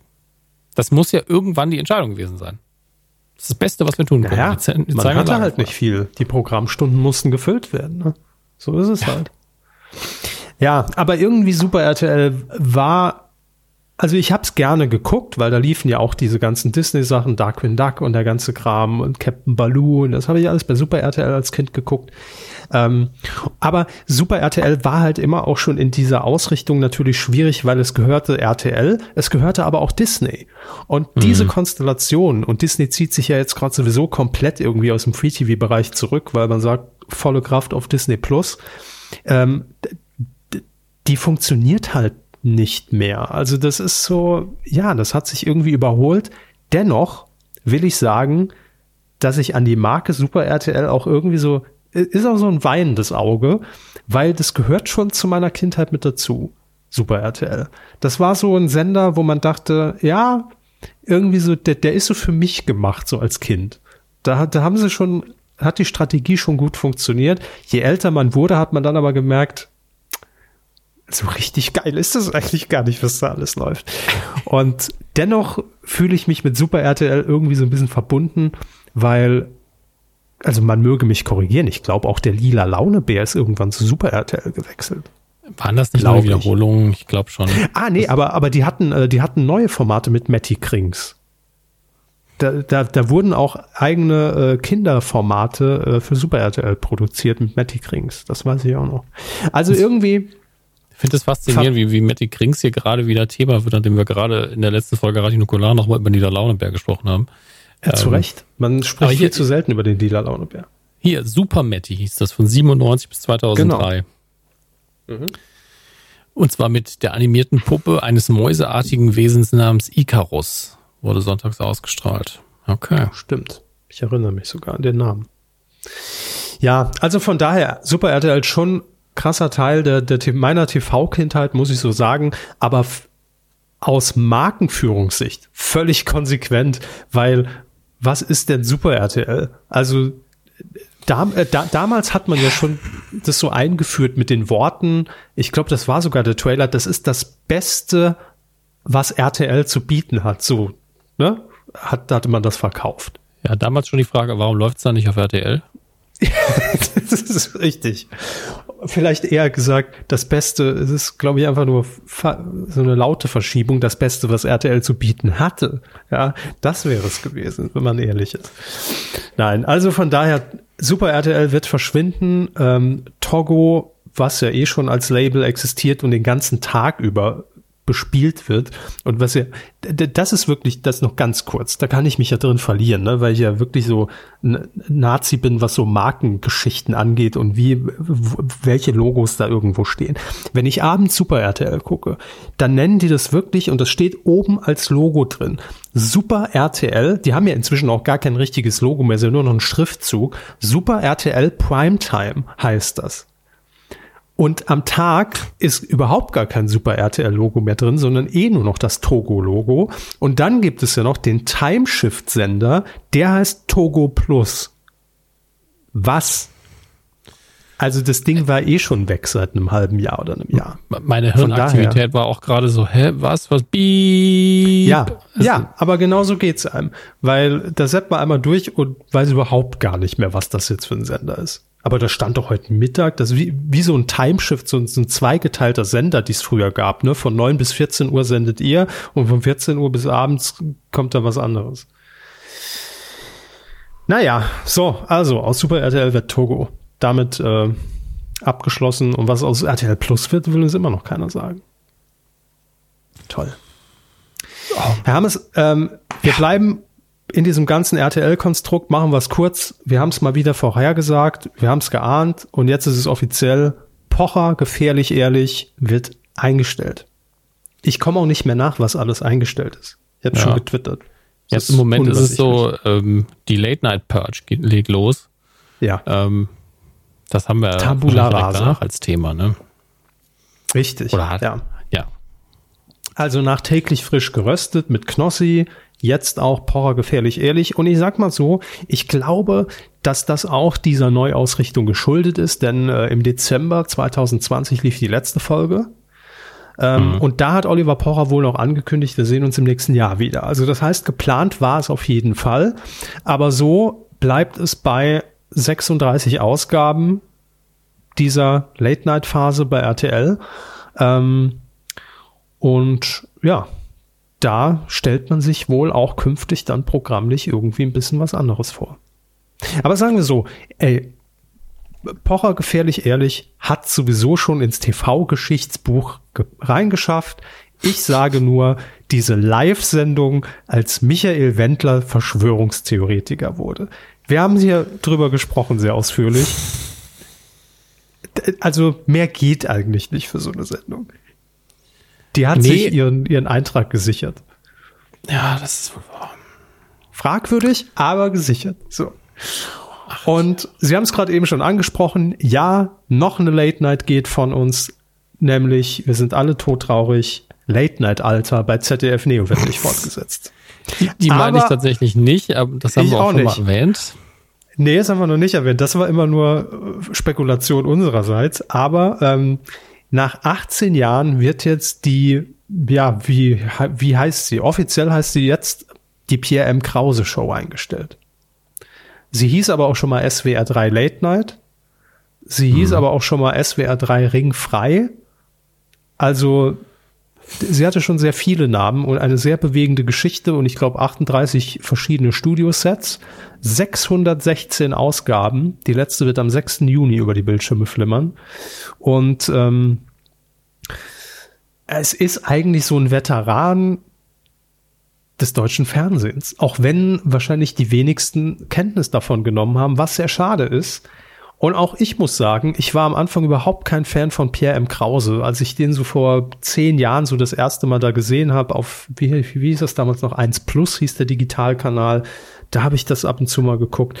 Dachte ich mir so, was, was will er eigentlich von mir? was, was will der Mann? Und ähm, muss aber sagen, ich habe ihn die letzten Jahre wirklich sehr, sehr äh, zu schätzen gelernt. Ähm, die Late Night, ja, die war okay. Ähm, und ich glaube, wenn man das so ein bisschen verfolgt hat und sich auch mal so ab und zu so ein paar Backstage-Sachen da angeguckt hat, wie die arbeiten, das war ein schon sehr, sehr kleines Team. Und wenn ich mir dann wieder denke, mit wie viel oder mit wie wenigen Leuten diese Show gestemmt wurde, sage ich schon wieder Respekt und Hut ab. Ja, und vor allem muss man das erstmal äh, irgendwie 18 Jahre durchziehen, so ein Format auf Sendung zu schicken. Auch wenn es nur irgendwann nachts an, ich glaube, es lief auch schon an jedem Tag im SWR, ist äh, hat das Respekt verdient. Und äh, ja, eine der ältesten Late-Night-Shows, die wir hatten. Ja, und sie ist letztlich ungefähr, also wenn, wenn 18 Jahre, wie es bei DWDL steht, ähm, entspricht 18 Staffeln, dann lief es auch ungefähr so lange wie die Harald Schmidt Show, die ja mit Unterbrechungen gelaufen ist und die eben auch mehr Folgen hatte, weil sie natürlich fast täglich gelaufen ist zeitweise. Mhm. Ähm, aber das ist schon eine Marke. Also man kriegt das natürlich nicht unbedingt so mit. Ich habe vielleicht eine halbe oder zwei halbe Folgen davon gesehen, wenn irgendwie jemand zu Gast war, den ich mir angucken wollte. Aber es war immer charmant gemacht. Es war immer sehr familiär. Das wird das kleine Team wohl mit verursacht haben. Und man hat gemerkt, dass auch die Leute, die da im Studio waren, einfach das Ganze sehr, sehr mochten. Und Das ist schon schade. Es wird jetzt vereinzelt natürlich gefordert, schickt den Mann doch ins Hauptprogramm, wo ich mir denke, wenn was abgesetzt wird, ist das, also dann, dann sagt man das eigentlich vorher, wenn man die Leute ins Hauptprogramm schickt. Ähm, aber äh, unverdient abgesetzt, kann man ja auch mal ruhig sagen. Neue Rubrik, unverdient abgesetzt. Ähm, ja. Ja, aber man muss auch sagen, der SWR ist auch einfach scheiße mit dieser Sendung umgegangen. Also selbst ich, der die Sendung dann auf dem Schirm hatte, hab sie mir halt nur noch angeguckt, weil ich sie auf YouTube dann abonniert hatte, weil ich mir da sicher sein konnte, ich sehe, wenn eine neue Folge da ist. Aber dieses ständige irgendwann ja. nach Mitternacht, mal Montag, mal Mittwoch, mal Freitag, mal Dienstag, mal Donnerstag, jetzt immer samstags und vorab in der Mediathek und ach, machen wir jetzt mal Sonntag, probieren wir auch mal aus und machen ein halbes Jahr Sommerpause und dann kommt er wieder mit drei Folgen. Das ist alles scheiße. Also so, wenn ich eh schon in der Nische sende, im, im SWR, im Regionalprogramm, dann noch damit das so zu verschandeln, das, das verstehe ich einfach nicht. Es ist ja jetzt auch nicht so, dass man sagen kann, gut, die 13. Wiederholung von Sagt die Wahrheit kann auch mal warten. Ne? Also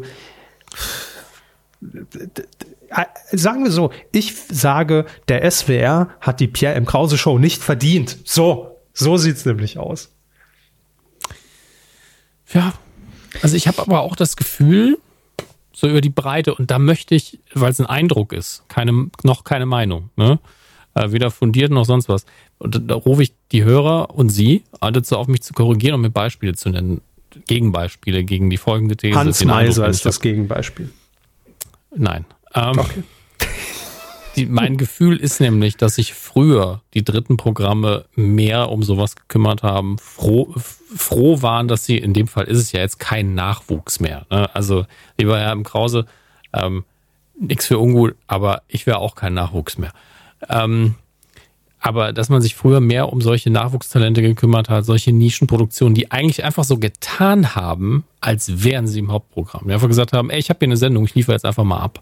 Und ich mache mhm. kein, kein Wohlfühlformat äh, für Leute, die äh, so, so Nachmittagsprogramme, sondern ich bin hier im Abendprogramm, das heißt, ich mache Unterhaltung. Das heißt, ich mache vielleicht auch mal ein bisschen grenzwertigeren Humor etc. pp. Und ich habe das Gefühl, aktuell ist bei den öffentlich-rechtlichen nicht so viel los, was das angeht. Und ich weiß nicht, warum. Liegt es daran, dass die Kreativen lieber woanders hingehen gerade, sei das im Internet irgendwo, sei das äh, zu privaten.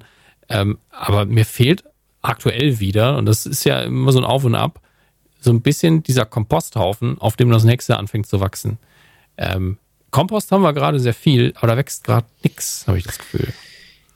Naja, aber man muss aber auch sagen, die Pierre M. Krause Show, die war ja auch nie provokant. Die war halt immer nee, nett. Geht's und, nicht um, und ja, aber äh, der Anspruch, den man da an sich gestellt hat, war ja jetzt nicht provokant sein, sondern wir machen hier eine Abendunterhaltung. Wir versuchen das Late-Night-Format durchzuziehen.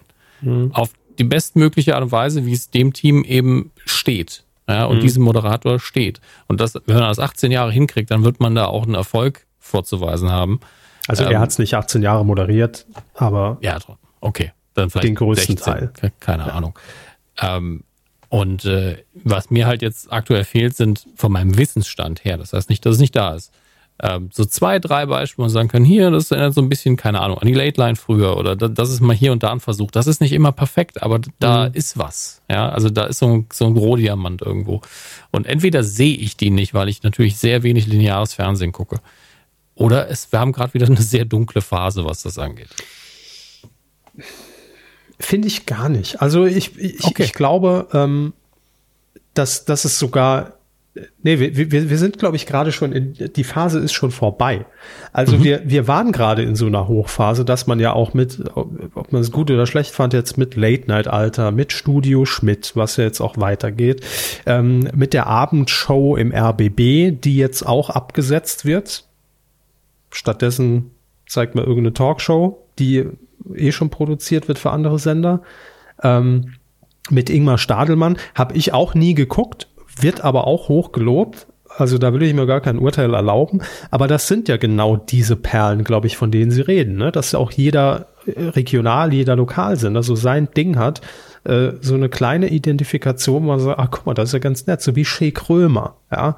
Äh, mhm. oder natürlich auch die Pierre M. Krause Show.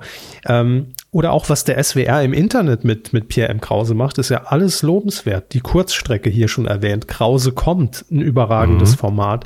Das soll auch alles weitergehen. Ähm, Aber warum man jetzt diese Show da rausschmeißt, weiß ich nicht. Ich, äh, es ist, es ist auch alles so ein bisschen unübersichtlich, weil, ähm, glaube ich, Pierre M. Krause über seine sozialen äh, Netzwerke erst verkündet hat, ja, die Show wird eingestellt. Und dann kam der SWR so aus der Deckung so nach dem Motto, ja, äh, Kinders, aber wir, wir, wir planen ja mit ihm eine neue für Sommer. Äh, leider hat man so das Gefühl, dass PM Krause davon noch gar nichts wusste. Aber gut, ähm, man ist in Gesprächen, heißt es jetzt. Ja.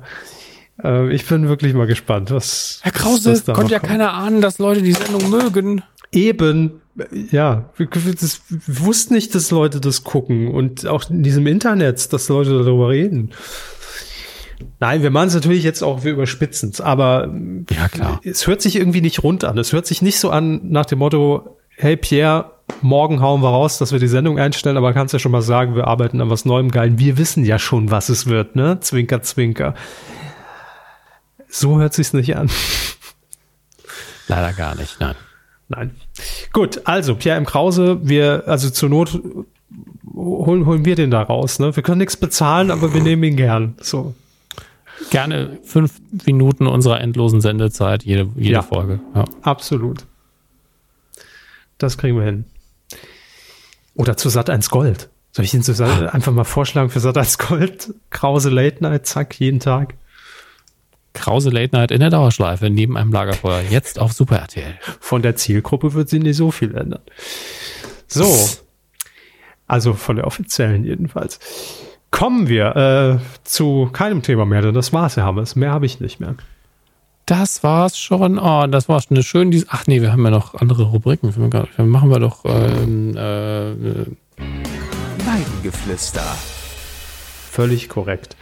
Wir haben in der letzten Folge 385 über die Alm gesprochen, die wiederkommt, über Murmelmania mhm. und mhm. die kochenden Leute bei Vox. Ja, ist und wir sehr haben, schön. Ja, da war viel dabei. Und wir haben ähm, tatsächlich ein Comeback zu verkünden. In den Kommentaren. Kev Schö ist wieder da. Kev Schö schreibt, werte Kühe, nach längerer Kommentarabstinenz melde ich mich auch mal wieder zurück und möchte versuchen, Klammer auf, Ausrufungszeichen, Klammer zu, Herrn Körber den Hype um Mobilemania zu erklären. Das ist heute, glaube ich, ein großes Thema in den Kommentaren.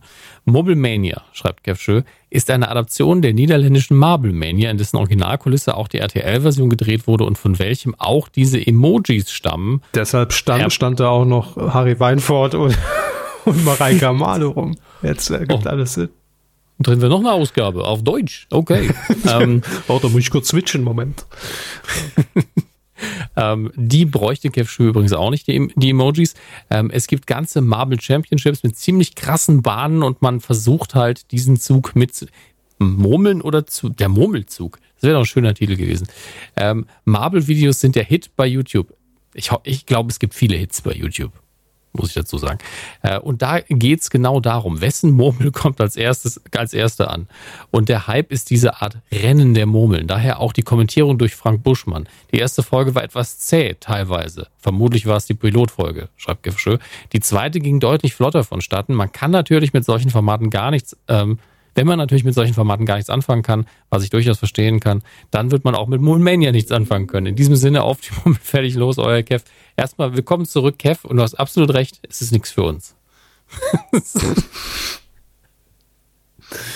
ja, ich glaube, das wird auch nichts mehr mit uns. Also, also die, einzige, die einzige Murmel, die ich gern rollen sehe im, im großformatigen Bild, ist die in äh, Jäger des verlorenen Schatzes. Das war's. Ähm, dann haben wir eigentlich noch die tickende Zeitbombe. Nee, nee, die zickende Zeitbombe, Herr Körber. Also so heißt der, der, oder die, der oder die Kommentierende. Hallo auf die Weide. Nur ein ganz kurzer Nachtrag zu den Hot Tub Streams auf Twitch. So wie von Herrn Hammes vorgeschlagen, wurde jetzt eine eigene Kategorie eingeführt, in der diese Streams erlaubt sind, ohne dass die Streamerinnen in der Grauzone der Richtlinien agieren. Korrekt. Ähm, Herr Hammes fordert, das Internet setzt um. Wäre schön, dann wäre es schneller passiert. Ähm, tatsächlich ist es so, dass Twitch auch eine offizielles, ein offizielles Statement rausgegeben hat und hat zum einen gesagt, ähm, wir werden unseren Zuschauern es nicht vorwerfen, wenn sie unsere Twitcher sexy finden. Finde ich ein gutes Statement generell. Mhm. Ähm, haben diese Kategorie eingeführt und haben sich dafür entschuldigt, dass sie ohne Vorwarnung Werbeeinnahmen einschränken mussten, haben aber halt auch erklärt, ja, äh, es gibt halt Werbekunden, die sich damit nicht wohlfühlen mit dem Content und da können sie dann halt auch nicht so viel machen. Ähm, und haben, wie gesagt, das Statement kam ein bisschen spät und man hätte vorher Bescheid geben müssen, was die Werbung angeht. Ähm, aber ich sag mal, auf der Skala von wie reagiert man auf sowas, ist doch schon also mindestens eine 3, also befriedigend und nicht eine äh, typische Reaktion, wo man ja genau, wo man es einfach ignoriert und dann sagt, ja, wird schon sich irgendwann einstellen und mal gucken. Ich, ich hoffe einfach mal, es bleibt so, also im Sinne von, dass man vernünftig reagiert, ähm, weil gerade US-Unternehmen ja doch mit solchem Content, obwohl der da ja wirklich nicht Hardcore oder sowas ist, immer wieder Probleme haben. Und diese Kategorie ist zumindest auch mal ein guter Hinweis, für Eltern, dass sie vielleicht ein bisschen besser das Ganze einschätzen können. Gleichzeitig hat mich jemand auf Twitter hingewiesen, es ist ja so, wenn die Kinder tatsächlich eine Kombination haben, also wenn es angeknüpft ist an das Konto ihrer Eltern, dann steht hinterher auf der Abrechnung nur Twitch für ein Abo. Da steht halt nicht ähm, sexy Frau in Hotpins. Ja, da steht halt einfach, er hat irgendeinen Twitch-Kanal abonniert. Ähm, ne, deswegen ist es vielleicht ein bisschen intransparent für die Eltern, aber das ist wiederum Verantwortungshaltung der Eltern. Ja, also Privatsphäre von Kindern hin oder her, aber ab und zu einfach mal sehen, was guckst du dir da eigentlich an, das sollte noch erlaubt sein, finde ich. Ähm, aber da mische ich mich jetzt auch bei niemandem zu Hause ein. Das ist nur meine Mischen die Muschel. Sollen froh sein, wenn sie nur Muschel. die Videos auf, auf Twitch gucken. So, ja. Kanariendackel hat noch geschrieben. Darf, darf ich den vorlesen, Hermes? Ach, sehr gern. Also wenn schon für das Miniatur Wunderland Werbung gemacht wird, dann muss aber auch das Klein-Erzgebirge erwähnt werden. Das ist nämlich das Erzgebirge in klein. Ist das Sehr ein Modell schön. irgendwo? Ja, das ist ein, Miniaturpark. Ich habe es gerade gegoogelt. Klein-Erzgebirge Miniaturpark ähm, in der sächsischen Kleinstadt Öderan. Natürlich eine kleine, Oder Oderan, wie wird das ausgesprochen? Ist natürlich eine Kleinstadt, das ist ja logisch. Ja, klar, natürlich. Wir machen ja keine großen Sachen das Erzgebirge. Da leben die ganzen Erzfeinde. Hannibal, hallo auf die Weide. Hier wurde diesmal der ESC gar nicht angeschnitten. Hä? Wir hatten da noch keine Folge der war raus. Ja eben vorm ESC, was soll ich sagen? Ja, eben. Also wir haben, wir konnten den ESC noch nicht thematisieren vor dieser Folge. Ich glaube, wir können ähm, auch sehr viel jetzt überspringen, weil da geht es, glaube ich, um, um die einzelnen Acts, die natürlich schon in den Halbfinals irgendwie zu sehen waren. Und da sind die Hardcore-Fans ja immer bei One der ARD mit dabei. Ich gucke mir das nicht an, weil ich will überrascht werden am Finalabend. Ja. Und ähm, Hannibal, ich will das nur kurz abhaken, ist ein großer Fan von Island. Island fand ich auch irre sympathisch. Wie, ja. Da ist er wieder, der irre sympathisch äh, Stempel. Ähm, und ähm, habe ich auch sehr gefeiert, finde die sehr sympathisch und ähm, stehe da sehr drauf. Auch Island hat mittlerweile ähm, so einen kleinen Tourismuseffekt, glaube ich. Ist zwar nicht so groß wie Italien alles, weil hier die Sexualisierung nicht so groß ist, glaube ich. Aber Island ist ja auch kleiner als Italien, von daher passt das ja ganz gut. Ähm, aber ja, wir können ja ganz kurz nochmal sagen, ESC ist für uns einmal im Jahr, wir ignorieren alle Halbfinals und, und Vordinger, weil wir an dem Tag spontan kreativ sein wollen. Wir wollen von der kompletten ESC dem, dem kompletten ESC-Wahnsinn an die Wand gedrückt werden mit der Windmaschine und der Pyro und sagen, das ist die verrückte Musik, die man bei uns hört oder wo, von der wir denken, dass sie in der Rest von Europa ihr gefallen wird oder was auch immer da kommt. Und dieses Jahr, muss ich sagen, war sehr wenig ESC-Wahnsinn dabei und musikalisch fand ich es stark. Das stimmt allerdings. Ähm, ja. Habe ich sehr genossen auf jeden Fall. Vielleicht auch nach einem Jahr Pause und natürlich Pandemie einfach mal zwei Stunden lang mir die Finger wund zu tippen auf meinem Blackberry und, und wieder dumme Tweets mit Tippfehlern rauszuhauen, hat mir einfach Spaß gemacht. Es war wirklich, es war wie ein kleines Klassentreffen dieses Jahr. Manchmal das Gefühl, Peter Obern sitzt mir um Schoß. Ja, Wahnsinn, toll ist das bei dem Klasse Schoß, danke. Nur lieber beim Peter Obern. Kurze Hose hat noch kommentiert, auch zur Murmelmania. Mhm. Eigentlich sind Sie wieder dran, aber ich mach mal. Als bekennender Fan des Mummelsportes habe ich mir auch mal in die ersten beiden Folgen von Mummelmania reingeschaut und lasse euch gerne mein Feedback da. Kurz gesagt, das war wohl nichts. ich würde jetzt gerne aufhören, aber ich lese noch weiter. Der Kern für mich sind die Murmelrennen. Leider geht die Hälfte der Zeit stattdessen für irgendwelche Minispiele drauf, aber auch die Rennen selbst wissen nicht zu überzeugen. Können sich die Murmel auch mal anstrengen. Oft fehlt der Überblick, welche Murmel denn nun gerade führt und auch Buschmann, den ich grundsätzlich sehr schätze, hilft da die meiste Zeit auch nicht.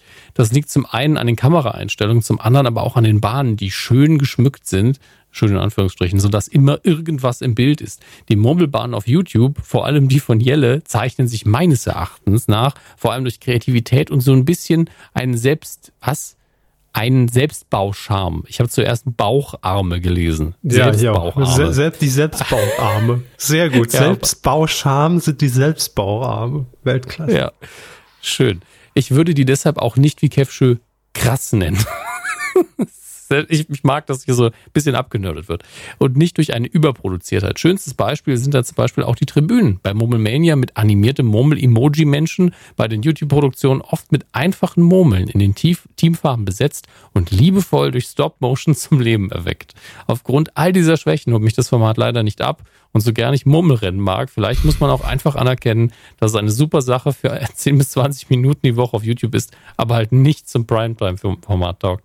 Es ist so schön. Ganz ehrlich, ich hab, kann nichts damit anfangen und trotzdem liebe ich es, wie, wie sehr ihr euch da leidenschaftlich ja. unterhaltet und euch auch nicht in die Haare kriegt. Das Wunderbar. war Danke. Eine, eine kurze C-Analyse quasi, ne? Äh, so. Ja, und an der Stelle möchten wir auch noch Danke sagen. Hallo, Dankeschön für eure Spenden, äh, die ihr wieder in den Topf geworfen habt. Natürlich einmal an die äh, Monatsabonnenten über PayPal. Vielen Dank, die lesen wir gleich vor. Aber es gab auch ein paar Einzelzahlungen und auch die kommen jetzt hier nicht zu kurz. Moment, wo habe ich die erste?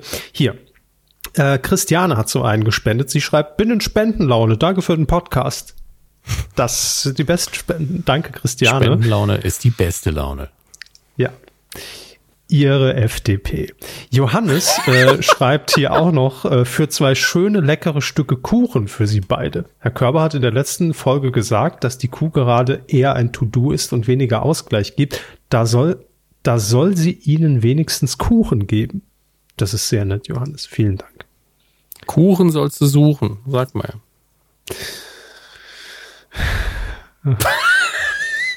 Manchmal bin ich so müde von dem All.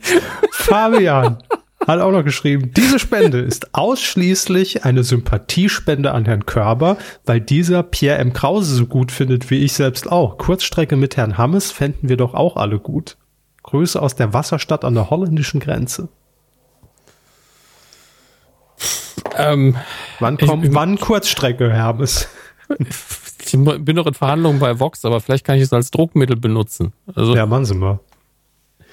Wasserstadt an der Grenze zu Holland. Holland. Holland. Ich muss übrigens sagen, mir ist endlich, ich habe ja, es gibt ja diesen Satz, Eichen sollst du weichen, Buchen sollst du suchen bei ja. Gewittern. Ja, der Quatsch ist. Nicht, nicht in Richtung Bäume gehen, weil da schlagen dann Blitze ein.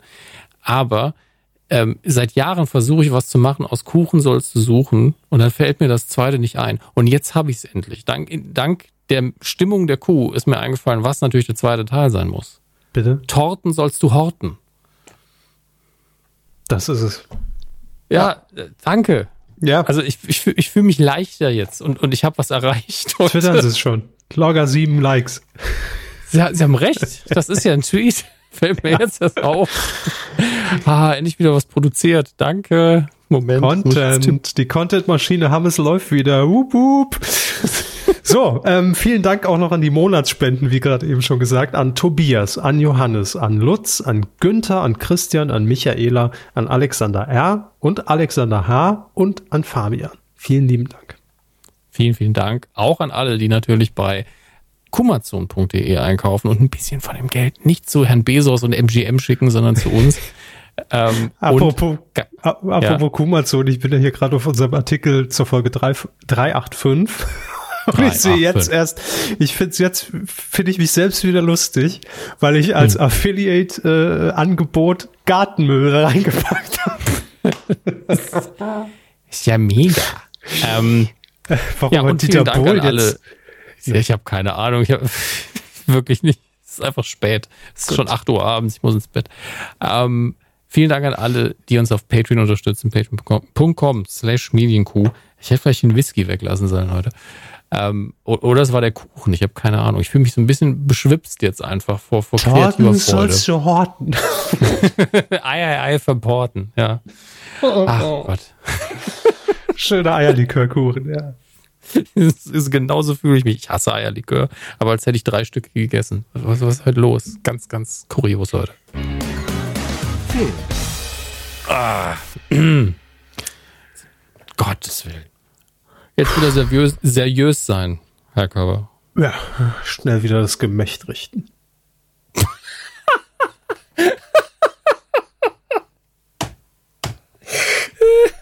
Ich weiß, wie ich Ihre Aufmerksamkeit bekommen habe. Die Aufmerksamkeit hatten Sie. Ja. Jetzt haben Sie auch mein Lachen erwischt. Schön.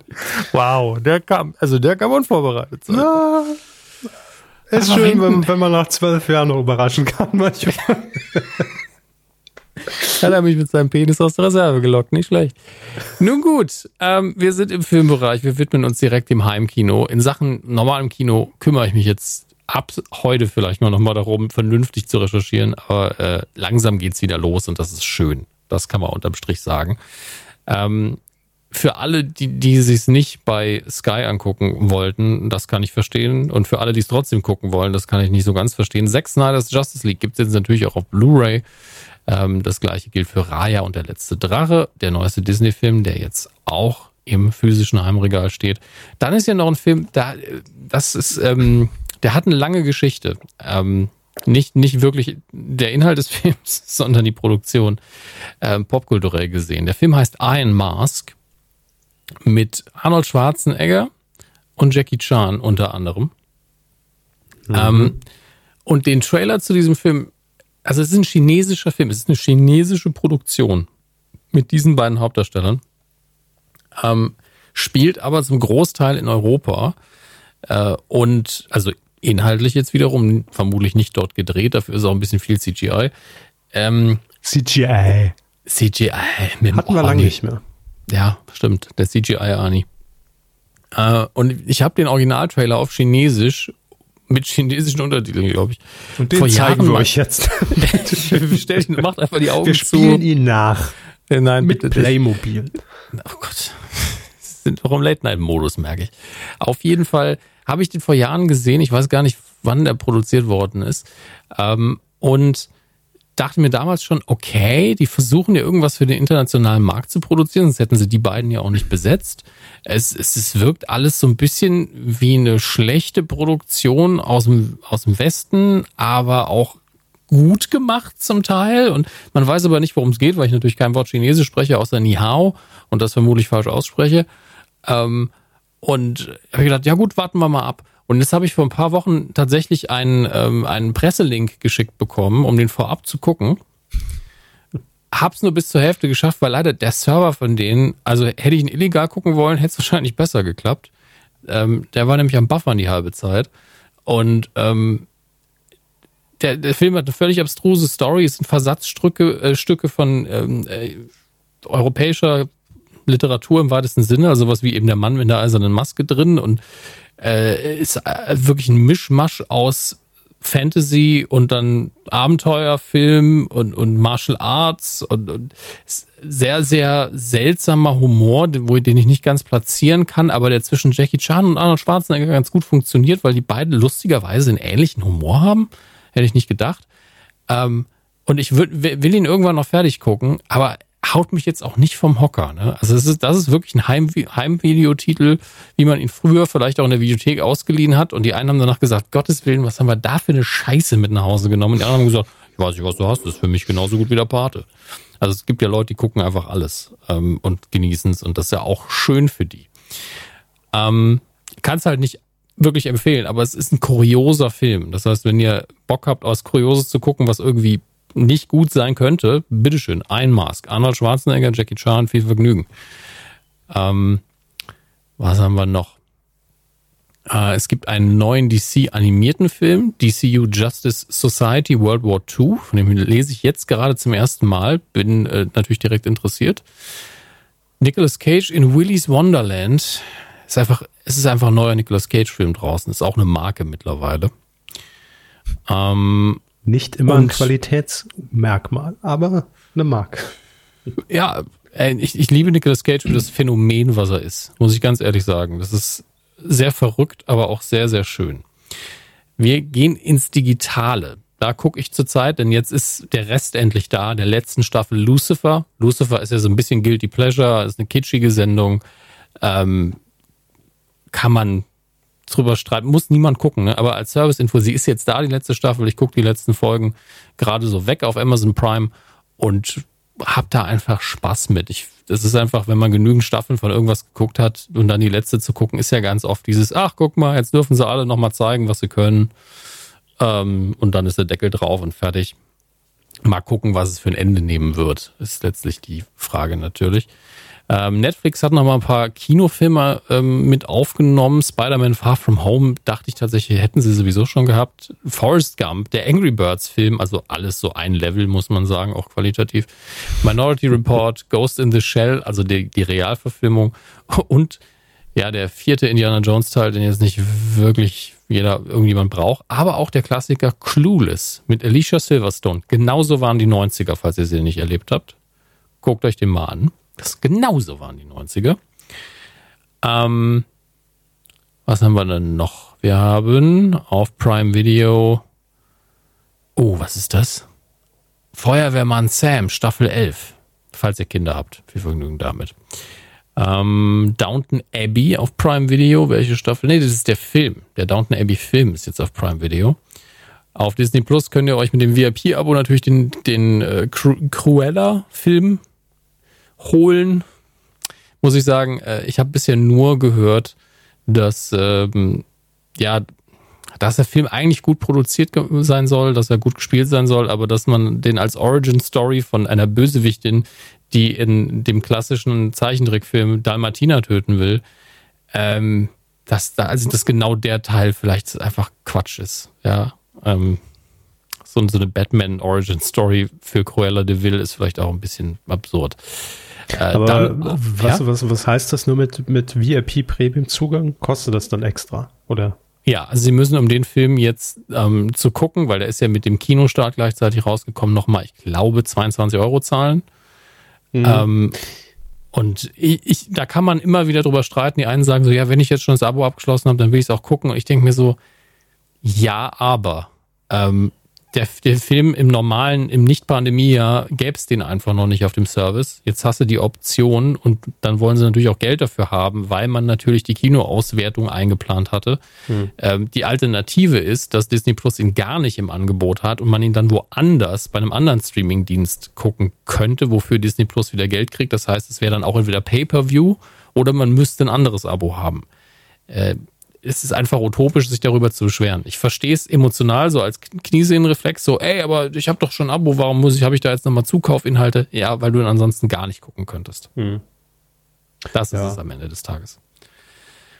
Und gleichzeitig, dann wartet man halt mal sechs Monate und dann kann man ihn gratis gucken. Wenn es einem so wichtig ist, kann man auch das Geld ausgeben, was weniger ist, als ins Kino zu gehen. Und dafür hat man den Film dann auch für immer. Was mussten wir also, damals teilweise Jahre warten, bis ein Kinofilm auf VHS erschien? Äh, drei Jahre halt. Ja. Also in der Regel drei Jahre. Ja. ja also, also drei, drei bis Free TV. Drei bis Free TV. Aber das ist wirklich pervers. Also das kann ja. man sich überhaupt nicht mehr vorstellen. Ja. Aber so Und ich sag's, ich, ich sag's mal richtig provokant, wenn du das jetzt nicht ausgeben willst, guck was anderes. Disney Plus ist einer von den Diensten, die so viel Inhalte haben, dann guck einfach was anderes. Ähm, zum Beispiel, womit ich nie gerechnet hätte, dass es bei Disney Plus erscheint, aber sie haben ja mit der Star-Sparte ja auch aus allen Bereichen was. Jojo Rabbit. Diese, ähm, ja, der Film von Taika Waititi, ähm, wo der eine Junge sich einbildet während des Zweiten Weltkriegs, dass er einen äh, imaginären Freund hat, der ich glaube Hitler ist. Bin mir nicht sicher, aber gerade nochmal gucken. Mit Doppel-S oder?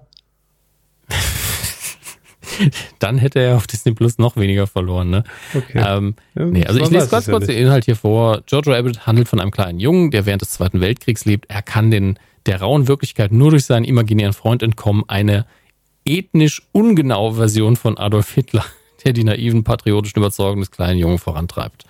Ja, also ist eine Komödie, die in dem Jahr, in dem sie rauskam, halt, ich habe sie leider immer noch nicht sehen können, aber die äh, sehr, sehr viele Leute überzeugt hat. Und ich freue mich darauf, das jetzt gucken zu können. Aber wie gesagt, wenn ihr unbedingt Cruella de Vil gucken wollt, warten oder Geld zahlen. Das sind eure Optionen. Meckern bringt niemanden weiter in dem Zusammenhang. Muss ich leider sagen.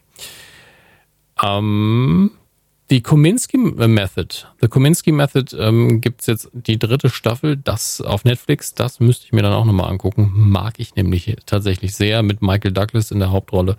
Ähm, angenehm zum Weggucken, zynische alte Männer, also so ein bisschen wie bei mir zu Hause. Ähm, wobei es nur ein Mann.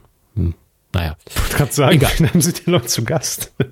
ja, im Moment ja niemanden. wir hatten gestern zum ersten Mal seit bestimmten Monaten Besuch, völlig äh, im Rahmen dessen, was erlaubt ist aktuell. Und man quatscht sich dann auf einmal so fest, wie man es gar nicht mehr gewohnt ist. Ich habe irgendwie die Uhr geguckt, oh, ist eins. Ähm, ich muss morgens Auto in die Werkstatt bringen. Um morgens um sieben können wir vielleicht jetzt Feierabend machen. Und man hat es gar nicht richtig gemerkt. Also ähm, die Normalität ist äh, um die Ecke und also schielt so ein bisschen um die Ecke. Und ganz normal ist natürlich auch, dass wir jetzt nochmal einen Körper zum Seufzen bringen müssen mit die Star Wars News der Woche. Ja. Das war da nur mein Magen, der gegrummelt hat, weil ich langsam Hunger habe, aber noch kein Seufzen. Legen Sie los. Ich habe mhm. Bock. Äh, kein Problem. Ich habe heute aber auch nur so fadenscheinige Meldungen. Das ist eher eine Kritik an den Star Wars News, die sich mir bieten. Ja, nämlich das eine ist, John Boyega wird ja regelmäßig interviewt. Natürlich, weil er Schauspieler ist. Und wird dann immer wieder zu Star Wars gefragt. Das muss ihm auch mittlerweile zum Hals raushängen, so wie Ihnen. Hm. Und ich das, ja. gibt jetzt wirklich diesen Artikel auf der Seite des People Magazine, wo die Überschrift ist, John Boyega says he's open to returning to the Star Wars franchise under these conditions. Also grob übersetzt, er würde nochmal bei Star Wars mitmachen, wenn es folgende Bedingungen äh, erfüllt werden würden. Also ich habe der Satzbau leider. Sehr viel Konjunktiv gerade drin, aber egal. Ja, ja, ja trotzdem. Ähm, ich denke, man versteht, was ich meine. Und das Krasse daran ist, dass danach im Artikel verwiesen wird auf ein Interview, was ähm, 2020 geführt wurde. Und äh, da ist dieser Satz drin, ähm, ich bin offen darüber zu sprechen, solange wir Kathleen Kennedy und J.J. Abrams und ähm, jemand anderen noch im Team dabei haben, dann kann man da locker drüber reden. Und danach ist, steht im Artikel einfach nur Beispiele, wie er in der Vergangenheit gesagt hat, wie unzufrieden er mit der Rolle ist und dass er keinen Bock mehr hat und dass das alles doof ist und dass sie ähm, anderen Figuren einfach mehr Raum gegeben haben, etc. pp.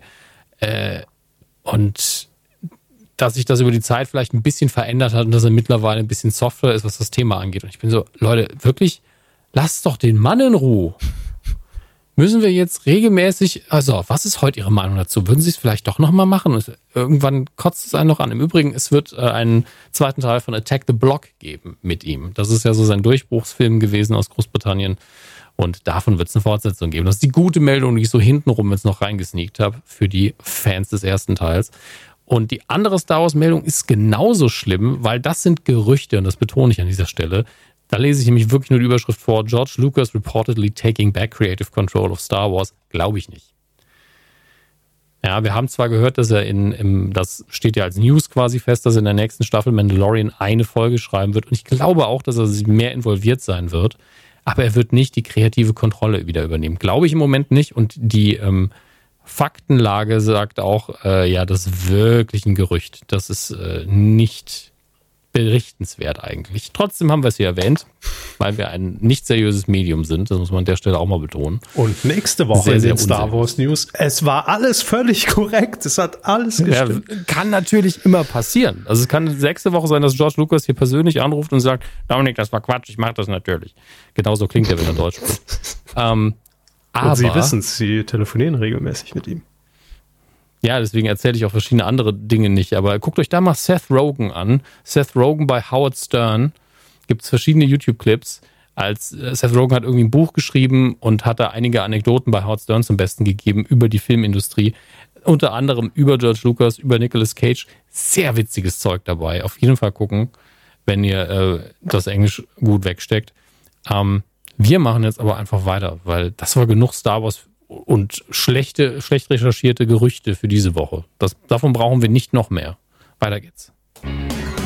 Quotentipp. Letzte Woche haben wir den Sat1 Neustart Die Gegenteil-Show getippt mit Daniel Boschmann. Und wenn ich so auf das Ranking gucke, muss ich sagen, ihr habt es mal wieder richtig gemacht. Ihr habt ein goldenes Näschen bewiesen. Wir hatten nämlich zwei mhm. Punktlandungen, der Hermes. Ja, und es lief ja richtig gut für uns. Nein, also ich, ich will das Spiel nicht noch weiterspielen. Es lief richtig scheiße für uns. Ja. Ähm, ihr wart wirklich, wirklich gut. Zwei Punktlandungen und ein dritter Platz. Und wir sind unter ferner liefen ganz weit unten. Reden wir nicht drüber. Der dritte Reden wir gar nicht drüber. Geht an. X-Pille, neun Punkte für 8,6 Prozent, die er sie getippt hat. Es waren übrigens 8,5 und das ist der Tipp von V oder V Kramer 123. Damit 10 Punkte. Herzlichen Glückwunsch und ebenfalls auf Platz 1 Ziegelei, Wiederholungstäter und 10 Punkte. Gratulation an euch. Yes. Habt ihr fein gemacht. Ähm, Ruhm und Ehre dafür könnt ihr, also geht einfach aufrechter durch den Alltag. Das ist euer Preis. Fühlt euch gut. Ihr habt das sehr, sehr gut gemacht. Mehr ja, toll, sehr gut. Sehr schön. Ja. Diese Woche, Herr Habes, tippen wir den Schlager-Countdown mit dem Untertitel Warum? So wird's bald wieder sein. Ganz ehrlich, Sie haben das doch nur rausgesucht wegen dieses Untertitels. Nee, wegen Flori Silbereisen habe ich es rausgesucht. Das Yay! ist hey, für die Menschen. Äh, läuft ab Samstag, Viertel nach acht im ersten. und es wird der Schlager-Countdown, aber weil man gesagt hat, ach, es ist ja immer noch Pandemie, aber mit Lichtblick. Also man sieht so ein bisschen Land hinten am Horizont. Deshalb machen wir den Schlager-Countdown und zeigen nochmal so ein Best-of, wie es bald wieder sein wird. Ja. Clever. Ganz ehrlich, man hätte das Ding vielleicht wirklich so nennen sollen, ja. Pandemie mit Lichtblick. Ich finde, Schlager-Counter und so wird es bald wieder sein. Ach, das ist einfach eine Drohung für mich. Äh, für den Zuschauer auf jeden Fall. Ja, also, also bald gibt es wieder Schlager im Fernsehen. Hey, halt's Maul. Ja. Wir liegen uns alle bald wieder in den Armen und schunkeln, was das Zeug hält. Nein, nein. Aber so, es ist eine ganz klare Drohung, die ausgesprochen wird. Sagen wir, wie es ist. Mhm. Wir alle dachten, wir haben den Schlager-Countdown hinter uns, aber da ist er wieder. So wird's bald. Äh, wir tippen und ihr könnt mitmachen auf titelschmutzanzeiger.de. Äh, denkt dran, Zielgruppe ist 14 bis 49. Das ist bei der Sendung vielleicht nicht ganz unwichtig. Ne? Ja, ja. Ja, ja, kann man, ach, kann man. Äh, Schlager-Countdown. Gut, Herr Hammes, das war's für diese Woche. Ähm, haben wir doch ganz kompakt untergekriegt alles. Stunde 45? Ja, da kann man sich nicht beschweren. Waren gute Themen. Waren große Themen diese Woche. Äh, wir hoffen, euch hat es gefallen und wir hören uns dann in der nächsten Folge wieder. Ne? Das halte ich für einen guten Plan. Macht's gut, bis bald und Prost. Alles Gute und Prost.